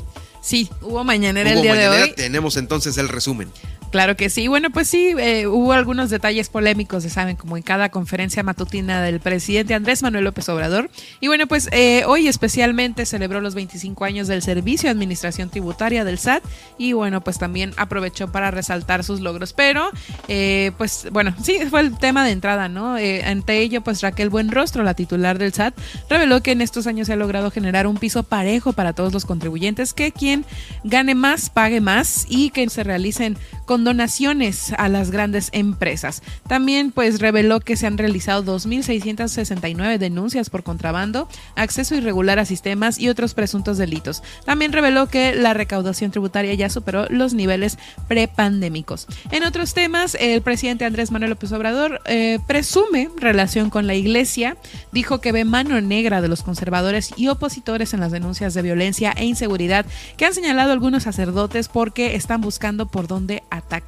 En otros temas referente al tren Maya, pues el mandatario aseguró que inaugurará el tren Maya en 2023 porque es un asunto de Estado y bueno, pues eh, también porque es presupuesto público del pueblo y no es posible que se pierda por los intereses de unos cuantos conservadores. En otros temas, el presidente reveló que en noviembre próximo el presidente Joe Biden y el primer ministro Justin Trudeau visitarán México para sostener reuniones sobre el tratado comercial entre las tres naciones. Y por último, eh, bueno, pues el presidente aseguró que las críticas sobre agresiones a periodistas es parte de la campaña en contra porque están enojados y porque, bueno, pues cancelaron sus obras o porque ya no reciben el presupuesto en publicidad como el de no, también es, eh, vi que por ahí contestó que el tema eh, sobre lo que todo el mundo le achacó, que se le puso al tú por tú al a la, religión. A la religión, sí. este, que era también parte de una campaña del conservadurismo. Sí, todo es campaña del conservadurismo. Eh, bueno, pues ahora pasando al tema de las tendencias, el presidente fue tendencia, bueno, en especial eh, la frase, está, bueno, la sí, estatua de la libertad, esa es la tendencia ahorita, ¿Ah, estatua de la libertad, porque fíjense que el presidente propuso iniciar con la campaña para desmantelar esta obra, bueno, esta, este monumento, ¿no? A la libertad precisamente, en caso de que Julian Assange, fundador de Wikileaks, pues sea extraditado y condenado en Estados Unidos. Así lo dijo y lo dijo muy seriamente, ¿eh? esta campaña para retirar la Estatua de la Libertad. ¿En Estados Unidos? Sí. No, hombre, pues se van a mofar de él. Por ahí mucha, bueno, este, pues mucha gente está cuestionando si es verdad y sí, esto pasó en la mañanera. Esto pasó y como le digo, pues lo dijo muy en serio. En otros temas, eh, pues fíjense que en la mañana hubo un accidente, ¿no? Hubo un cortocircuito en la línea 2 del metro de la Ciudad de México, pues esto fue tendencia. Eh, la jefa de Ciudad de México, Claudia Sheinbaum, informó que pues esta línea se registró registró, perdón, un cortocircuito en la subestación de rectificación entre Xola y Villa de Cortés. Y bueno, pues tras ser suspendido el servicio ya fue restablecido. Más adelante le traigo los detalles de la información. E indicó que pues ha solicitado a la Fiscalía Capitalina que haga una, una investigación a fondo. Y bueno, pues hoy iniciamos eh, platicándoles, ¿no? Que pues hoy se conmemora eh, la independencia de Estados Unidos, pero fíjense que el inicio de estas celebraciones se vio manchado por este acontecimiento, ¿no? Ya que eh, pues se presentan o se reportan al menos seis personas muertas y 24 heridas por tiroteo en un desfile del 4 de julio en Highland Park en Illinois. Y bueno pues este tiroteo se presentó en este evento público no así lo reportó la policía de Chicago. La alcaldesa de la ciudad Lori Lickford eh, dijo que el departamento de policía está trabajando arduamente para detener al tirador. Y también más adelante les traigo las noticias en los titulares de hoy. Y bueno pues en cuanto a la tema en Ucrania eh, perdón en cuanto a los temas de la guerra en Ucrania no eh, Rusia pierde en Ucrania uno de sus misiles secretos por un fallo técnico, el cual habría sido lanzado desde un avión, ¿no? En un combate aéreo pero pues no funcionó correctamente y ha sido encontrado por las tropas ucranianas. Más adelante les traigo la nota. Y bueno, pues también en tendencia, hoy eh, recordamos a Hotmail, ya que un día como hoy se cumplen 26 años de su lanzamiento. Como sabemos, pues ya se le ha cambiado el nombre al servidor, ya no es Hotmail, ya es Live Service o algo así de Microsoft. Este, Outlook, ¿no? Outlook, tienes razón, es Outlook. Y bueno, pues hoy recordamos este servicio de mensajería. Ah, yo sí le sigo poniendo, enviando correos a todo mundo como mi Hotmail. Como tu Hotmail. Yo, pues, fíjate que cada vez se me hizo menos accesible este, este servicio de mensajería. O sea, como que hubo un momento en que te perdían tantas claves de seguridad o métodos de seguridad que dije, no, ya, me voy a Gmail. Y pues el, el, Hotmail pasó a ser parte de mi recuerdo. Mira, no me digas. sí. Yo sí lo tengo todavía vigente. Vigentísimo, sí, por supuesto. Cuídalo mucho, es una... sí, es que ahora... Que, y se me hace más latoso a mí eh, Gmail. ¿en serio? Lo que pasa es que como está conectado a Google, este, que sí, que las claves, que no sé qué, que entra para verificar si eres tú y no sé qué. O sea, esto que estás diciendo ahorita. Ajá, lo, mismo. me pasa a mí, pero en este... En Gmail. Mira, pues, pues bueno, así están las tendencias del día de hoy y este, pues más adelante regresamos con los titulares de hoy. Los titulares del día de hoy o los eh, periódicos más importantes importantes del país que ya están dando vuelta. Les tendremos las ocho columnas en unos momentos más. Bueno, vamos a continuar con más aquí en el noticiero. Fíjese que le comentaba hace un rato sobre este cuate que pues tenía ya su casita ahí a un lado del, del arco de Cabo San Lucas. Este fin de semana se desalojó a esta persona que tenía ya un mes viviendo ahí, entre las rocas de la playa del Amor, en las inmediaciones del arco de Cabo San Lucas. Pues esto ha generado un mundo de comentarios a favor y en contra en las redes sociales. Eh, retiraron a esta persona de esta zona rocosa a unos metros ahí, a unos metros de la playa del Amor, por parte de elementos de la policía municipal.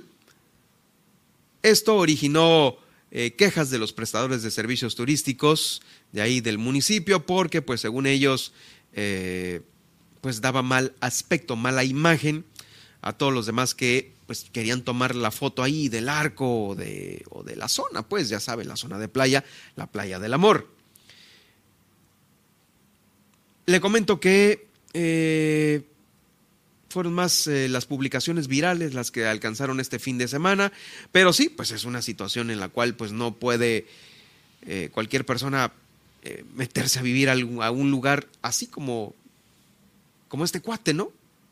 entre las rocas ahí ya tenía su, su, este, su modus vivendi.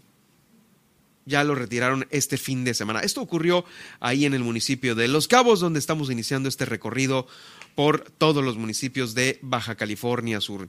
También le comento que el día de hoy, en la comunidad de La Playita, inicia el segundo recorrido de las brigadas médicas por Cabo San Lucas. Eh, este segundo eh, recorrido lo está realizando el Ayuntamiento de Los Cabos a través de la Dirección Municipal de Salud. Se detalló que las unidades móviles estarán del día de hoy hasta el 9 en esta comunidad de la playa a un costado de la Marina de Puerto Los Cabos. Estarán de 8 de la mañana a 3 de la tarde. Esta es la primera ocasión en que se implementa este programa de prevención y detección de cáncer de mama y cáncer cervicouterino en la cabecera municipal. Eh, Juan Carlos Costich invitó a la población a que se acerquen para obtener estos beneficios que son completamente gratuitos. Lo escuchamos a continuación. Este programa va enfocado en, prevención y, todos estos servicios que los brindamos a través de estas unidades médicas, pues es para poder este, pues llegar a, hacer medicina preventiva, hacer una detección oportuna, llegar a un diagnóstico y pues poder brindarles un tratamiento. ¿no? Este programa integral hacia la mujer eh, pues tiene un costo aproximadamente de hasta los 8 mil o 10 mil pesos. Entonces aquí lo van a tener el alcalde, el profesor Oscar Lex, pues preocupándose por la salud de los cabeños. Es totalmente gratuito. Todos los servicios que ofrecen estas brigadas médicas no tienen ningún costo. Ah, y está quedándonos ahí en el municipio de Los Cabos por instrucciones del alcalde Oscar Lexi con la finalidad de cumplir la disposición de una disposición judicial en torno a 113 hectáreas que se localizan ahí en la colonia Leonardo Gastelum eh, estas son propiedad del gobierno de Los Cabos y del gobierno del Estado. El delegado Raimundo Zamora eh, facultó al titular de la Secretaría General Delegacional para organizar una mesa de trabajo y unificar los esfuerzos de seguimiento a estas eh, gestiones encaminadas a la vigilancia y defensa de estos previos. ¿Sabe qué es lo que pasa? Que hay al parecer una empresa inmobiliaria que está vendiendo o que quiere vender eh, esas, eh, eh, esa, esos pedazos de tierra. El Ayuntamiento de Los Cabos compró legalmente al ejido de Cabo San Lucas las 113 hectáreas y por lo tanto cuenta con las debidas escrituras, así como con el reconocimiento de la Dirección Municipal de Catrazo y el registro público de la propiedad. Si bien es cierto que existe un amparo por parte de una inmobiliaria que se dice dueña de estos terrenos, en estos momentos ninguna de las dos partes puede actuar sobre ese predio hasta que la autoridad judicial determine a quién le corresponde la titularidad. Entre los acuerdos que emanaron de esta reunión, destaca la activa participación de los elementos de seguridad y tránsito municipal porque se encargarían de vigilar permanentemente esta zona para evitar eh, que suceda cualquier situación anómala. ¿Qué puede ser? Pues que de repente llegue una parvada de paracaidistas y ¡pum! bloqueen estos predios, ya no los puedan sacar de ahí. Eso es lo que se quiere evitar en 103 hectáreas del ejido Cabo San Lucas, porque pues sí, ahí al parecer eh, siguen, eh, ojo con las ventas y reventas de predios. Allá en los cabos, híjoles, es el pan de todos los días, ¿eh? De todos los días. Vamos a escuchar a continuación sobre este mismo tema a Jorge Sánchez Sandoval, quien es el secretario general delegacional. Organizamos esta reunión por instrucción del presidente municipal, profesor Oscar Lex, licenciado Raimundo Zamora, delegado municipal, eh, y como encargado de la política interna de la delegación, reunir a todas las áreas involucradas en el tema, específicamente a la Leonardo Gastelo, donde existe una posesión por parte del municipio y del gobierno del estado, el INVI para precisar, y es una situación jurídica que se está llevando a cabo. Lo que tenemos que hacer ahorita es vigilar muy bien el predio y que las áreas involucradas, que es patrimonio inmobiliario, la Procuraduría General del gobierno del estado, humanos, el área de la Policía Municipal, la Policía Preventiva, Sindicatura, Ecología, Desarrollo Urbano, diferentes áreas, dependencias, tanto municipales como estatales, que establecimos una mesa de trabajo precisamente para vigilar el tema, que no se vaya a dar una ocupación por parte de una inmobiliaria que dice que es la propietaria, sin embargo no es así. Vamos a quedarnos allá en Los Cabos porque en un lapso de entre 6 y 8 horas el equipo del Zapa logró realizar cinco reparaciones mayores para cumplir con el suministro de agua potable que se le estaba proporcionando a las familias de ahí del municipio.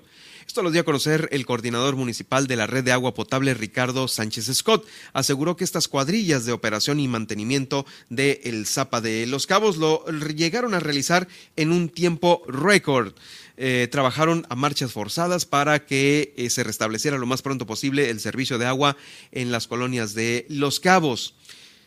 Mire, repararon el acueducto que depende de la planta desaladora de Cabo San Lucas. También repararon la línea de conducción del acueducto número uno, donde se ubica el pozo número 8. El cambio de una abrazadera y válvula principal en la primaria Justo Sierra de San José del Cabo, también el acueducto número uno a la altura del Hotel Hyatt Place en Los Cabos y el acueducto también número uno que está a la altura de El Cosco. Bueno, pues ahí más o menos eh, con esto se atendieron eh, todas estas eh, inconformidades, las cuales fueron reportadas puntualmente por muchos usuarios a los cabos y ya, ya ahorita ya hay de nueva cuenta el suministro de agua para estas colonias que se ubican alrededor de las zonas que acabo de mencionar.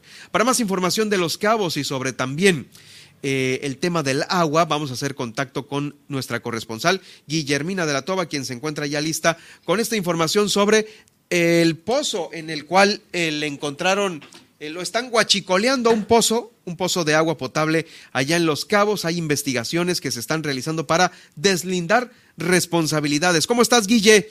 Adelante con tu reporte. ¿Qué tal, Germán? Muy buenas tardes. Efectivamente, este lunes, en el marco del acto cívico, pues se dio a conocer esta situación de, al parecer, un robo en uno de los acueductos de eh, de los pozos allá en Cabo San Lucas.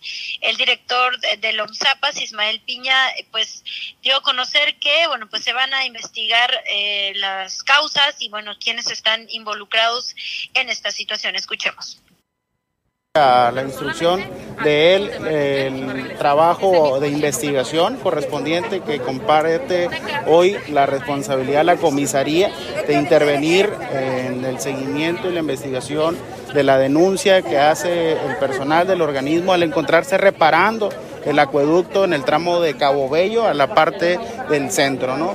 Y en ese sentido, pues el tema es que evidentemente hubo una manipulación de eh, la operación del pozo y poniendo en riesgo la vida de nuestros trabajadores que se encontraban a tres metros de profundidad haciendo la reparación. Entonces el llamado es enérgico, es eh, con la instrucción del alcalde hasta donde se tenga que llegar, porque nadie puede venir eh, un externo a manipular la infraestructura pública del organismo operador y el tema para el fin del cual hicieron la manipulación de prender el equipo para tomar eh, los metros cúbicos que tienen en esa toma clandestina que ha manejado el alcalde pues está, estará haciendo lo propio para hacer a través de las áreas, a través del área comercial, a través del área jurídica y de la comisaría la investigación correspondiente para poder informar con detalle qué procederá con esa situación que se encontró este día eh, viernes. Y en más información, luego de que el presidente municipal de Los Cabos, Oscar Lex Castro, pues, estuviera en la Ciudad de México, pues estuvo en algunas eh, dependencias federales, habló sobre el tema del agua, hablando propiamente del proyecto de la planta desaladora, de la nueva planta y también pues de la que se va a continuar en crecimiento allí en Cabo San Lucas. También el alcalde pues aseveró que eh, se tiene ya eh, acuerdos para el tema de las viviendas, esto de las personas que viven en zonas de alto riesgo, entre otros temas. Muy avanzado el tema, estuvimos tratando directo ahí con el equipo del presidente para los temas de la Tamaral y los temas de las dos desaladoras para que ya se destrabe el asunto y, y se acepte allá en la, en la UCEF, en algo la en, la, hacienda, Correcto. para que a la brevedad empezar. Eh, comentamos también otros temas sobre reservas territorial y cómo nos pueden ayudar. En el próximo día estará personal de SEDATO acá con nosotros para darle seguimiento a ese tema. Ya traemos algunos avances eh, con algunos desarrollos donde tienen que dar su área de donación y pues bueno, un cambio ahí para, para conseguir reserva territorial en base a los costos que estén actualmente. Pero aparte de eso también checamos con el licenciado Leonel Cota porque vamos a inaugurar una tienda de Segalmex en Cabo San Lucas el día 13 el día 13 de julio y que va a beneficiar a todas las colonias ahí alrededor con precios más bajos que, que las cadenas comerciales y más cercano con ellos para evitar la movilidad, la, la gente tenga su producto básico al alcance de la mano. También ese día vamos a tener camiones, conseguimos camiones con los productos básicos para que la gente vaya de las diferentes comunidades y se surta. También los pequeños comerciantes lo van a poder hacer ese día allí en, donde estemos inaugurando la tienda. Lo que, lo que importa ahí es que unirnos todos para que todos tengan la oportunidad de adquirir los productos básicos de, más cercanos a su domicilio. Y bomberos de Los Cabos, en específico de Cabo San Lucas, continúan eh, pues fortalecerse a través de bomberos de otros países como en Estados Unidos, por lo que buscan hermandad, pero también en otros estados de la República, así lo da a conocer el comandante Juan Carvajal. Contamos con diferentes hermanamientos. Con el estado de Washington tenemos un hermanamiento ya de 20 años. También ahora tenemos con Ohio, tenemos otro hermanamiento, lo mismo ha pasado con California, con Arizona y ahorita estamos haciendo hermanamientos a nivel nacional. Ya tenemos hermanamiento con Orizaba, Veracruz y con otros cuerpos de bomberos que se han acercado al cuerpo de bomberos de Cabo San Lucas. Pues es la información este lunes acá en el municipio de Los Cabos. Gracias, Guille, por el reporte. Estaremos atentos ya mañana de lo que se genere por allá. Nos escuchamos el día de mañana con más información. Es Guillermina de la Toba, nuestra corresponsal. La corresponsal de Grupo Mileda allá en Los Cabos con este, este reporte. Bueno, los hermanamientos, ¿qué tanto sirven, eh? ¿Cuántos hermanamientos se hicieron en anteriores administraciones, municipales, estatales y ahorita qué? Eh, ¿Estarán vigentes todavía? ¿Seguirán teniendo ese intercambio importante de insumos? Eh, ¿Habrá la promoción en cada uno de los destinos? ¿Intercambio de promoción? Bueno, pues es una pregunta que queda ahí abierta.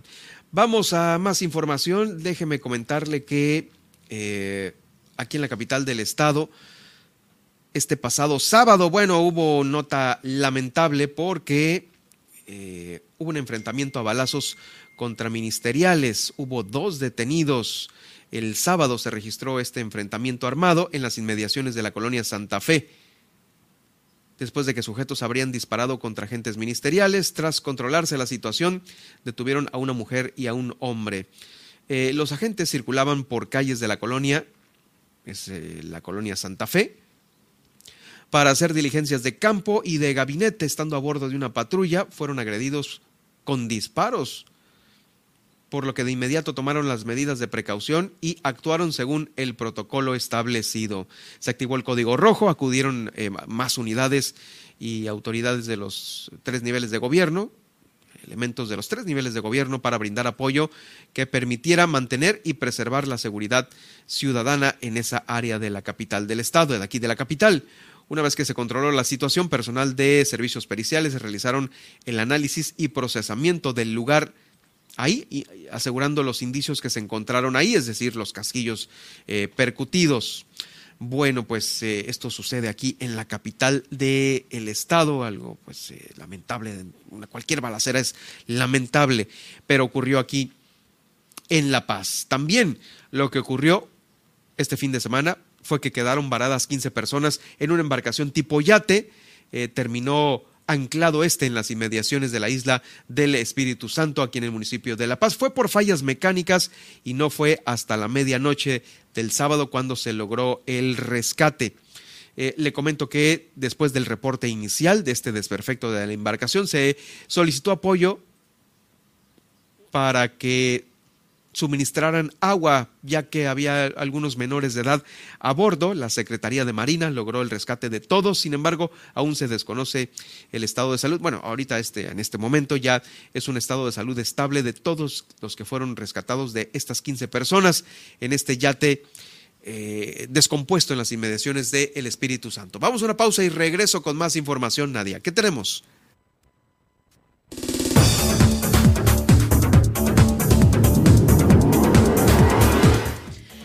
Al regresar, no se pierda los principales titulares de las portadas nacionales e internacionales de hoy. Catean la residencia de Alejandro Moreno, dice mi patrimonio es legal. Además, la línea 2 del metro ya se estableció, les voy a traer eh, los detalles y bueno, pues recordemos que pues se reportó una falla hoy en la mañana tras un cortocircuito. Y la, en la nota internacional, pues al menos 5 muertos y 16 heridos resultaron durante el desfile del 4 de julio hoy en Chicago. Esta y mucha más información además del cierre de esta emisión y el resumen no se lo pierda al regresar en Super Estéreo Milet.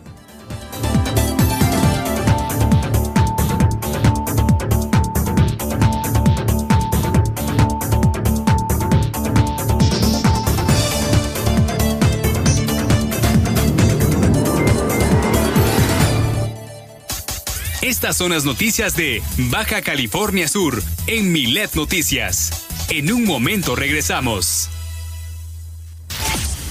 en el 95.1 FM Super Estéreo Milet, La Paz. Uy, a ese coche se lo llevó el agua. En temporada de lluvias hay que tomar precauciones. Nunca cruzar la corriente en una inundación. Tan solo 50 centímetros de agua pueden llevarse un coche. Consulta los pronósticos del Servicio Meteorológico Nacional. Ten una mochila de emergencia. Agua potable. Protege tus documentos. Y hazle caso a las alertas de protección civil. Esta temporada de lluvias y ciclones, juntos nos protegemos mejor. La Conagua y el Servicio Meteorológico Nacional te informan por tu seguridad. Gobierno de México. ¿Vas a conocer a personas a través de aplicaciones como Tinder, Bumble o Grindr? Pon mucha atención a esto. Antes de descargarla, revisa las políticas de cada aplicación. Elige la que proteja más tu privacidad y tus datos. Siempre activa una contraseña segura y la verificación en dos pasos. Elige fotos que no revelen información adicional como tu dirección o tu lugar de trabajo o esparcimiento. Evita ligar tu perfil o la aplicación misma a otras redes sociales. Sigue tu intuición. Si un match te pide datos personales, pon más atención. Mantén siempre la conversación vía la aplicación hasta que tengas más confianza y tengas más información sobre la nueva persona a conocer.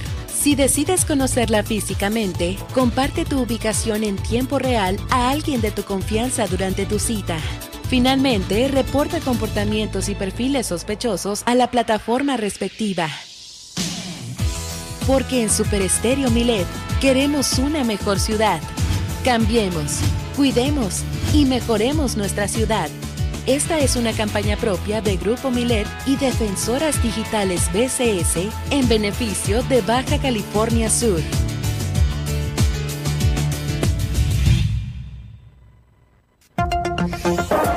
Tu denuncia se escuche a través de Milet Noticias Baja California Sur. Desde ahora ponemos a tu disposición el 612-205-7777 para que denuncies y nos des tu opinión sobre los hechos que ocurren en tu ciudad. Escríbenos a través de WhatsApp al 612-205-7777 y haz que tu opinión se escuche a través de Milet Noticias Baja California Sur.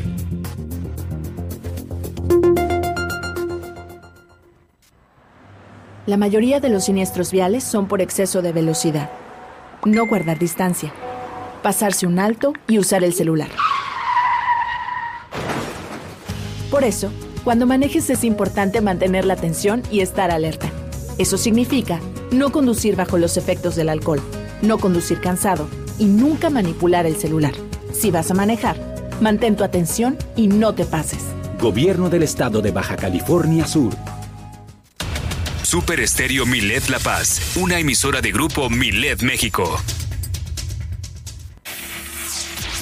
Germán Medrano y todas las noticias de Baja California Sur en un solo espacio. Milet Noticias. Continuamos.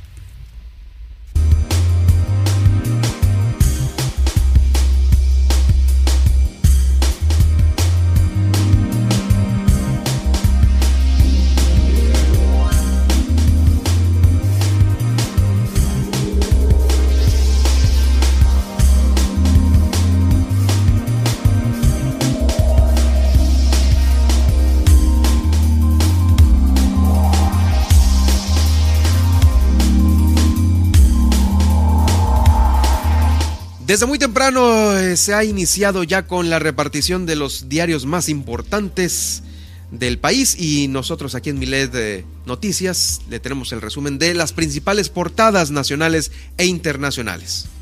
Así es, iniciemos con Diario Milet en su versión impresa y es que el cuerpo de Devani Escobar regresa a su tumba. Se esperan los resultados de la nueva autopsia y es que al depositar nuevamente los restos de su hija, eh, los papás de Devani y Susana Escobar Basaldúa, pues eh, Mario Escobar y Dolores Basaldúa aseguraron que están cerrando un ciclo porque ella ya está descansando de nuevo. Sin embargo, pues seguirán en búsqueda de la, en búsqueda de la verdad.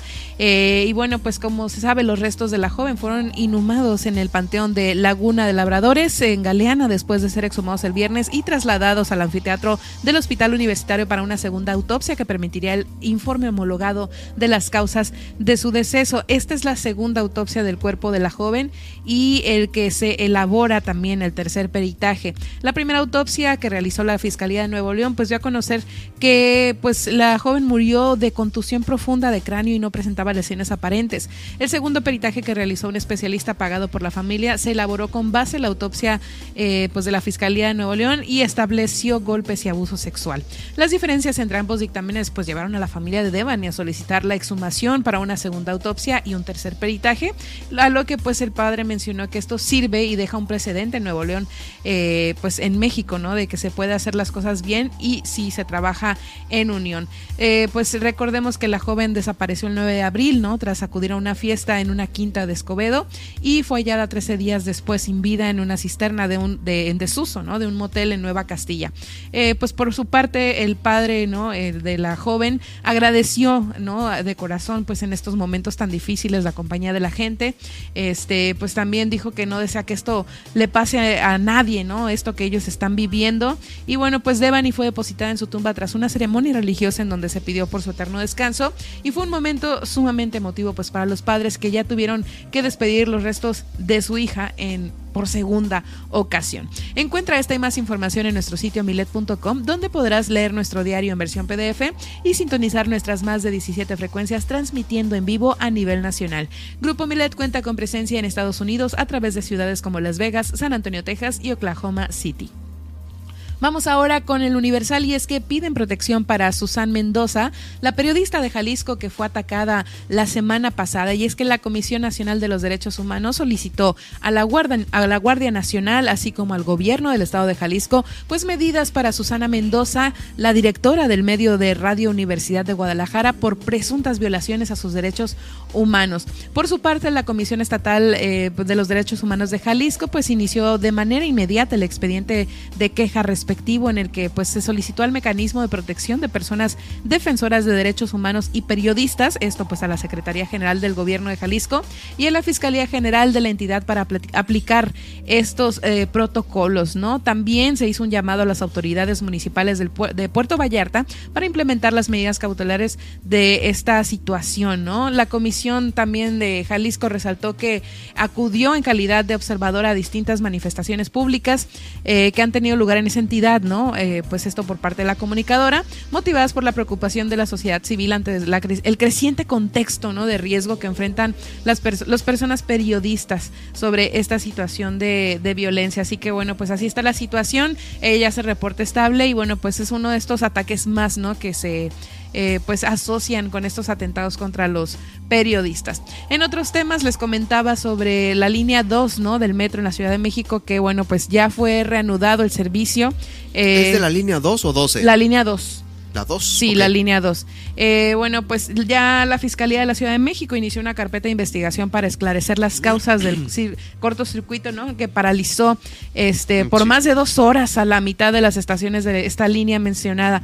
Eh, a través de la cuenta oficial del metro en Twitter, bueno, se informó que la circulación de los trenes eh, de toda línea fue ya normalizada luego de este pues suceso que fue entre Xola y Villa de Cortés lo cual pues eh, provocó ¿no? la interrupción del servicio en casi la mitad de las estaciones. Eh, personal de protección civil pues tuvo que desalojar a los pasajeros en un convoy que tuvo que tener su marcha entre las estaciones al momento del incidente y bueno pues eh, la mandataria no Claudia Sheinbaum detalló que según informes del metro pues el cortocircuito se dio en la subestación de rectificación ubicada en estas las estaciones ya mencionadas entonces pues bueno se va a esperar el dictamen no para ver qué ocasionó esta falla y pues si necesita mantenimiento ¿no? Como pues en estos accidentes que se han dado en estas líneas, ¿no? En la línea del metro. en otros temas, el Excelsior publica hagan su mayor esfuerzo por cuidar el agua, ¿no? Ya que la sequía se complica por la ola de calor, esto en Nuevo León. Y es que, bueno, pues las eh, previsiones para los próximos días en el tema del agua en este estado, pues son muy, no son muy buenas, ¿no? Debido a que se acerca esta ola, así lo informó eh, Juan Ignacio Barragán, el director de agua y drenaje de Monterrey. apenas inicia el verano. Apenas inicia. Y sí, precisamente, eh, pues por ahí el Sol de México había publicado un informe, ¿no? De cómo se encontraba la presa La Boca que pues es una laguna inmensa que ahorita ya está en su 8%. Ah, está en el 8. Casi, ajá, casi seca ya este, se encuentra este, esta presa, ¿no? Eh, y bueno, pues, eh, pues ahí le está el Em, llamando la atención a la gente, ¿no? De que ponga mucho cuidado con esto porque pues no ha habido buenas lluvias, eh, aunque pues estemos bombardeando, ¿no? Los cielos con estas nubes para que se provoquen pues las precipitaciones. Pero no. No ha resultado, ¿no? Entonces, este, pues sí, ahí el director pues hizo su llamado de atención y bueno, pues está eh, sobre, está subrayando, ¿no? Esto de la, de la presa. Qué difícil esto, que está muy difícil. Agua, sí, allá, ¿de dónde sacas agua si, no es justamente de estas fuentes, de esta, manera, de esta manera, así es. Y bueno, pues eh, por ahí eh, sabía, eh, salió la información, trascendió la información de que Adán Augusto anunció contagio de COVID-19 y bueno, pues con esto suma media docena de funcionarios a quienes, pues bueno, están pasando por esta quinta ola de contagios, ¿no? De COVID-19. COVID-19. Y bueno, pues este, esta ola, fíjense que no ha sido eh, oficialmente reconocida por la Secretaría de Salud, pero evidentemente estamos pasando por un crecimiento de casos, ¿no? Entre la mm, mm, ciudadanía. Mm, me parece que es por el tema de la variante, ¿no? Eh, Omicron, que es mucho más... Contagiosa. Eh, contagiosa hay más contagios, pero no es tan letal, ¿no? O sea, no te sientes tan amolado como la primera. La delta y la alfa. Ah, así, hombre, es así. Eran quedarse tiradísimos en la cama, ¿no? Y sí, bueno, y fíjense que, este, bueno, pues comunicaron, ¿no? El, secretario de Gobernación que, pues, eh, dio positivo a este contagio. Eh, pues dice, la secretaria de Gobernación informa que el secretario de Gobernación, Adán Augusto López Hernández, pues dio positivo en la prueba de detección de SARS-CoV-2, por lo que seguirá los protocolos sanitarios y permanecerá pendiente de los asuntos de competencia, pues, a la distancia. Y como es con esto, este caso les digo, pues crece la lista de funcionarios contagiados en esta llamada quinta ola. Y bueno, es que la semana pasada Alejandro Encinas, el subsecretario de Derechos Humanos, Migración y Población, informó que también había dado positivo a COVID-19. Este, y bueno, pues ahí estamos al pendiente, ¿no? De lo que vaya surgiendo con las jornadas importantes, pues, de estos políticos que tienen que estar en gira, incluso pues también Marcelo Ebrard. Entonces, pues bueno, así está la situación con la quinta ola y pues a seguirnos cuidando. Ah, y, ¿Y sí? Ah, te iba a decir, ¿tienes más? Eh, bueno, pues la internacional, como les comentaba, ¿no? Que ya al menos seis muertos y 24 heridos se presentaron durante el tiroteo en el desfile por el 4 de julio en Chicago. por ahí ya, ya, están circulando cada vez más las imágenes en las redes sociales. Sí, esto pues fue en el Highland Park, en un suburbio de Chicago, Illinois, en el desfile de esta celebración. Y bueno, pues la situación se mantiene como de tirador activo, ¿no? Porque no han logrado, eh, pues... No lo han atrapado. No lo han atrapado. El agresor sigue prófugo. Y y bueno, el sospechoso tiene entre 18 y 22 años de edad, aún no está identificada su identidad. Y pues la policía eh, señaló que la escena se en la escena se recuperó un rifle semiautomático. Entonces, pues bueno, seguiremos al, avance de estos informes porque, como les digo, no tiene identidad hasta la fecha y pues no se saben los motivos por seis los que. muertos los que van a Seis este muertos. Sí. Vas al desfile con tus hijos, a ver un desfile, un evento totalmente familiar y pues seis no regresaron a casa. No, y pues con esto de que cualquiera puede poseer un arma de fuego. Ese es el punto. Iba para allá justamente Nadia. El, esto va a tener que escalar otra vez hasta el Senado, hasta la Cámara Alta ahí en Estados Unidos. El propio presidente lo, lo dio a conocer. ¿Qué, ¿Qué, tanto le temen a bajar sus ganancias los grandes empresarios de las armas? Eh, parece que controlan demasiado ahí eh, pues a todos los de a los senadores de Estados Unidos, pero el que compres un arma como si compraras un galón de leche en Estados Unidos, pues es una situación que de nueva cuenta se presentan estos, estos, estos temas que son, híjoles, súper...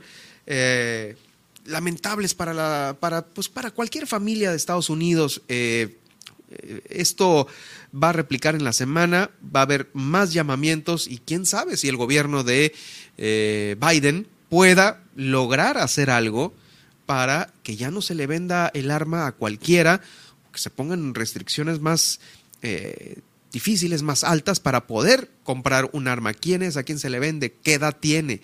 Eh, todo esto, ¿no? Eh, en fin, híjoles, va, a dar mucho de qué hablar en la semana. vamos rápidamente a las denuncias que usted nos hace gentilmente a nuestra línea Milet. Así es, por esta parte, eh, por la vía de WhatsApp, ¿no? Al 612-205-7777, nos escribe eh, pues un usuario, ¿no? Tenemos días sin agua en la colonia Esterito, Francisco King y Guillermo Prieto. Un llamado, la ponen y media hora ni se llenan los tinacos. hombre, es que sí la están pasando mal.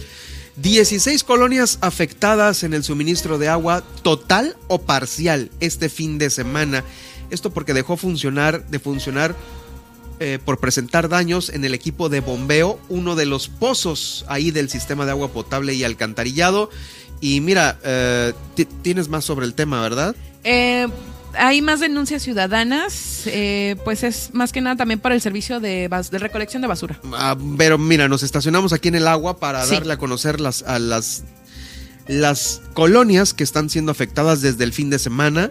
Santa Fe, Miramar, San Fernando, San, San, Carlos, Paraíso del Sol, Rinconada Las Californias, San Rafael, Altamira, Villas del Encanto, Virreyes, Los Álamos, Arboleras o Arbolares, Azul Marino, Misiones, Antares y Mediterráneos son las colonias que están siendo afectadas. Eh, según esto, nada más el día de ayer, ¿eh? pero pues igual y usted díganos a través de nuestra línea Milet si continúa sin agua y nos está escuchando en alguna de estas colonias, porque eh, pues es una es un pozo que suministra agua a todas estas colonias. Es importantísimo eso.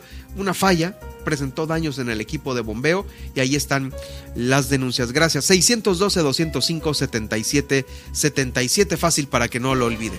Sí, también por esta parte nos escriben. Buenas tardes. Reporte sobre servicios públicos. No pasó el recolector de este olvidado lugar, ex zona industrial. Se supone que pasa martes y viernes y bueno, pues no se ha presentado. Y bueno, pues hace unos días nos habían escrito sobre de pues una vía pública que estaba en muy mal estado, este pues ahí con el servicio de drenaje expuesto, estas zanjas terribles que se hacen también pues cuando llueve, nos dicen, "Hola, no nos tomaron en cuenta el problema de la lámpara y la calle toda hueca." Oye, sí, las fotos que me mostraste la vez pasada, vamos a volverlas a retuitear. sí, las, vamos a subir a las redes sociales. Dice, "Queríamos relleno de la tierra que sacan de las calles que arreglan. Ya vienen las lluvias y nuestra calle desaparece." Así, tal cual. Es que sí, eh, prácticamente el agua se lleva a la calle y quedan ahí todos como escombros, ¿no? Pues hasta casi socavones, mira. Sí, no, es, es, es, intransitable, no puede transitar nada ahí, por ahí. Lo vamos a estar reposteando en nuestras redes eh, sociales. pero no sabes qué colonia es esto. Eh, nos mandaron audios, más al rato los vamos a ah, escuchar en privado para ahí poner los datos en nuestras publicaciones. Muy bien, pues ahí está. También le comento que hubo operativo de alcoholímetro aquí en la capital del estado. 12 conductores salieron arriba del el límite permitido. Dos. Pues ¿por qué pistean y manejan? No lo podemos entender todavía con tanto accidente. Eh, mire, si tenemos muertos por el COVID de pérdida, podemos prevenir una situación que es prevenible, el no manejar en estado de ebriedad o con aliento alcohólico o con unas cervezas encima, no importa. El chiste es prevenirlos. El alcohol es prevenible y controlable. Eh, estos conductores fueron 12 los que se les detectó un límite por arriba de lo permitido de alcohol en la sangre policías municipales y personal de salud y de la Dirección General de Seguridad Pública llevaron a cabo estas pruebas de alcoholimetría. A varios eh, conductores se colocaron ahí en forjadores, en el Cuatro Altos también de la Universidad Autónoma de Baja California Sur. Participó la Guardia Nacional. Y bueno, se realizaron en total 96 entrevistas, de las cuales 20 fueron eh, presentadas ante el médico que se encontraba ahí, pues aparte de los operativos de alcoholimetría llevan siempre un médico. Bueno, y pues 12 sobrepasaron el límite permitido. Se logró asegurar con esto a 11 vehículos, 11 vehículos de los cuales fueron trasladados a los patios de la Dirección General de la Policía Municipal. La campaña esta de alcoholimetría se va a continuar llevando a cabo en diversos puntos de la ciudad a fin de detectar a cualquier conductor que se encuentre bajo la influencia del alcohol. Todo esto para evitar accidentes y para eh, evitar muertes también. De marzo, en marzo de este mismo año se determinó reducir el nivel de alcoholimetría. Recordará usted que se pasó del 0.49, lo bajaron más, al 0.25 miligramos. O sea, es prácticamente no se tomen ni dos cervezas, ¿no? Ya con dos cervezas estarían registrando niveles altos en la sangre, porque con dos cervezas se sobrepasan los 0.25 miligramos. Eh, mililitros, ¿no será? En fin, bueno, en fin. Este. Aún así, hay conductor designado, hay también Ubers, taxis, cualquier, eh, cualquier apoyo para evitar manejar con, con alcohol es importante. Y más eh, altas horas de la noche, bueno, a la hora que sea, ¿no? A la hora que sea. Ahí está el tema. Bueno, eh, déjeme pasar eh, a esta información que también es importante. Fíjese que en la Secretaría de Salud estará implementando el código infarto.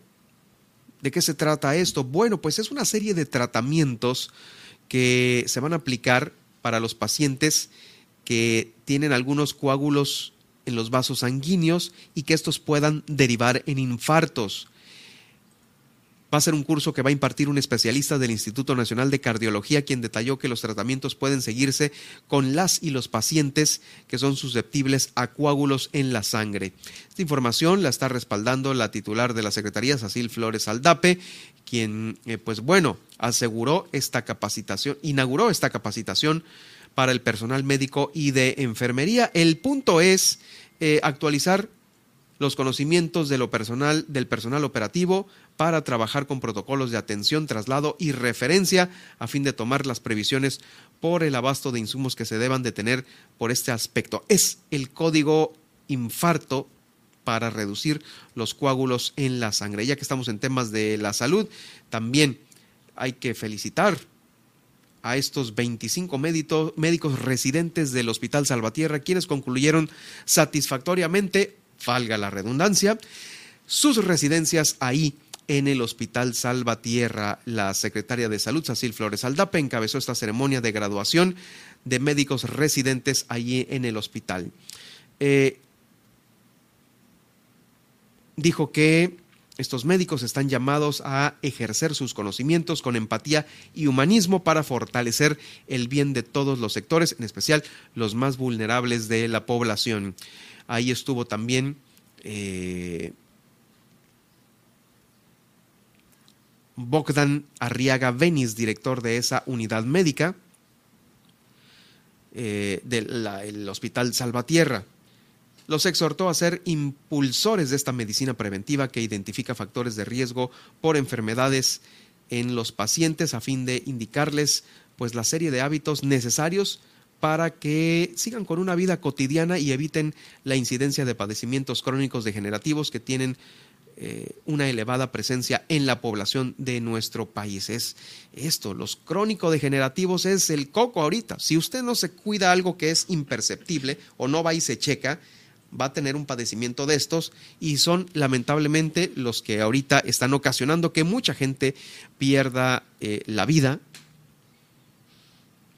por alguna otra situación, por ejemplo, por el COVID, por ponerle el ejemplo más eh, cercano. 25 médicos residentes del Salvatierra egresaron. Pues muchas felicidades para todos ellos. Oigan, también antes de casi ya nos estamos retirando, ya tomó protesta Alejandro Palacios Espinosa como presidente del Instituto Estatal Electoral de aquí de Baja California Sur.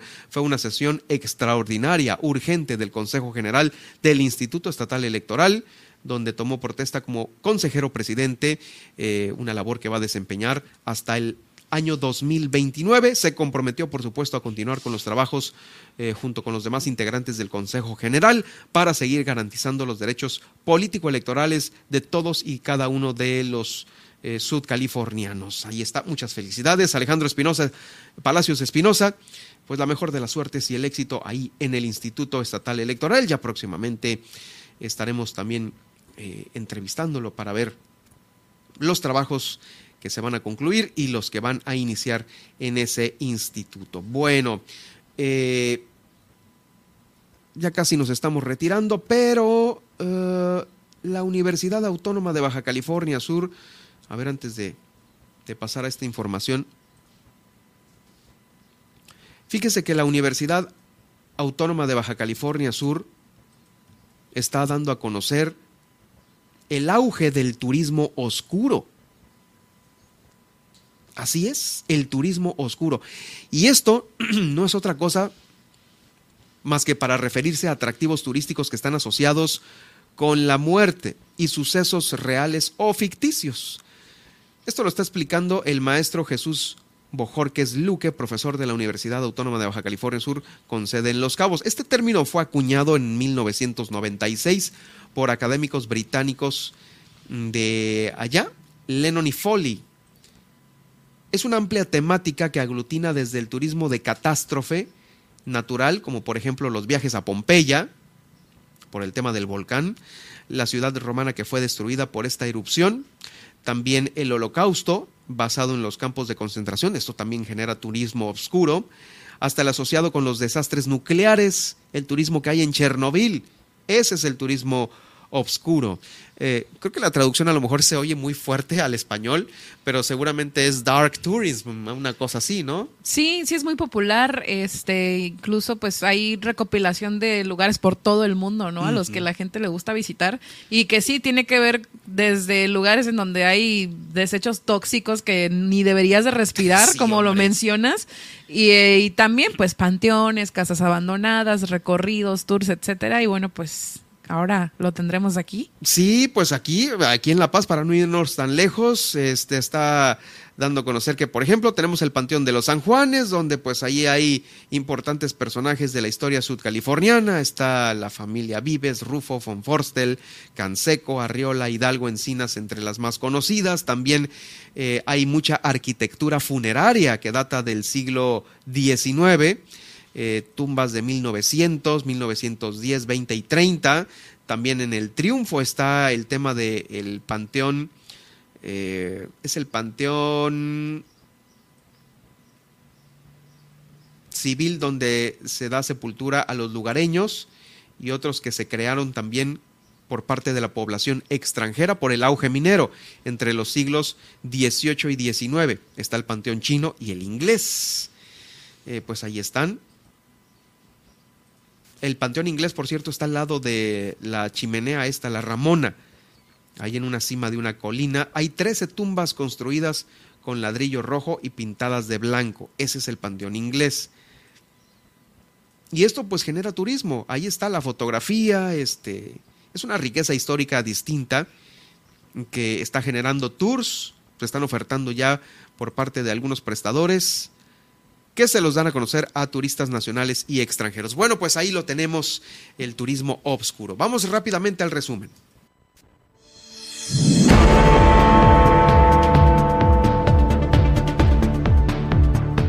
Está aplicando la Secretaría de Educación Pública una encuesta nacional sobre violencia en las escuelas secundarias. También continúan los filtros y los protocolos en las escuelas de Baja California Sur para los alumnos que están en periodo de recuperación.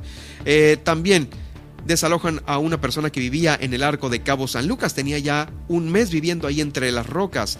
El gobierno de Los Cabos está anunciando un guachicoleo de cuatro pozos, del pozo número cuatro, perdón, en donde se llevan a cabo investigaciones para deslindar responsabilidades. Grandes acuerdos en materia de agua y extensión territorial trajo Oscar Lex para beneficio de Los Cabos. Y en la nacional e internacional. Cuerpo de Devani regresa a su tumba, esperan resultados de una nueva autopsia. Esto pues al depositar nuevamente los restos de su hija, eh, pues el padre de Devani aseguró que están cerrando un ciclo porque ella ya está descansando de nuevo. En otros temas piden protección para Susan Mendoza, la periodista de Jalisco que fue atacada la semana pasada. Esto por parte de la CNDH, quien solicita a la Guardia Nacional, a la Guardia Nacional y el Estado de Jalisco aplicar las medidas cautelares para la comunicadora agredida. Además, reanudan el servicio de la línea 2 del metro, esto tras un cortocircuito, y es que la Fiscalía de la Ciudad de México ya inició una carpeta de investigación para esclarecer las causas de esta falla que paralizó por más de dos horas la mitad de las estaciones de la mencionada línea 2. Además, catean residencia de Alejandro Moreno, quien dijo mi patrimonio es legal, así respondió el dirigente del PRI, es que al no obtener respuesta desde el interior, los policías usaron un ariete para ingresar al domicilio. Y bueno, pues la gobernadora de Campeche, Laida Sansores, dio a conocer que la Fiscalía General del Estado realizó esta diligencia ¿no? hacia el domicilio de Alejandro Moreno. Gracias Nadia, ¿dónde te escribimos y te escuchamos? Pueden eh, encontrarme en redes sociales, estoy en Facebook como Nadia Ojeda Locutora, en Twitter como arroba guion bajo Nadia OB y en Instagram como Nadia Ojeda Loc. Muy bien, pues ahí está y nosotros nos escuchamos mañana. Síganme en, en Twitter en arroba Germán Medrano y en Facebook en Germán Medrano Nacionales.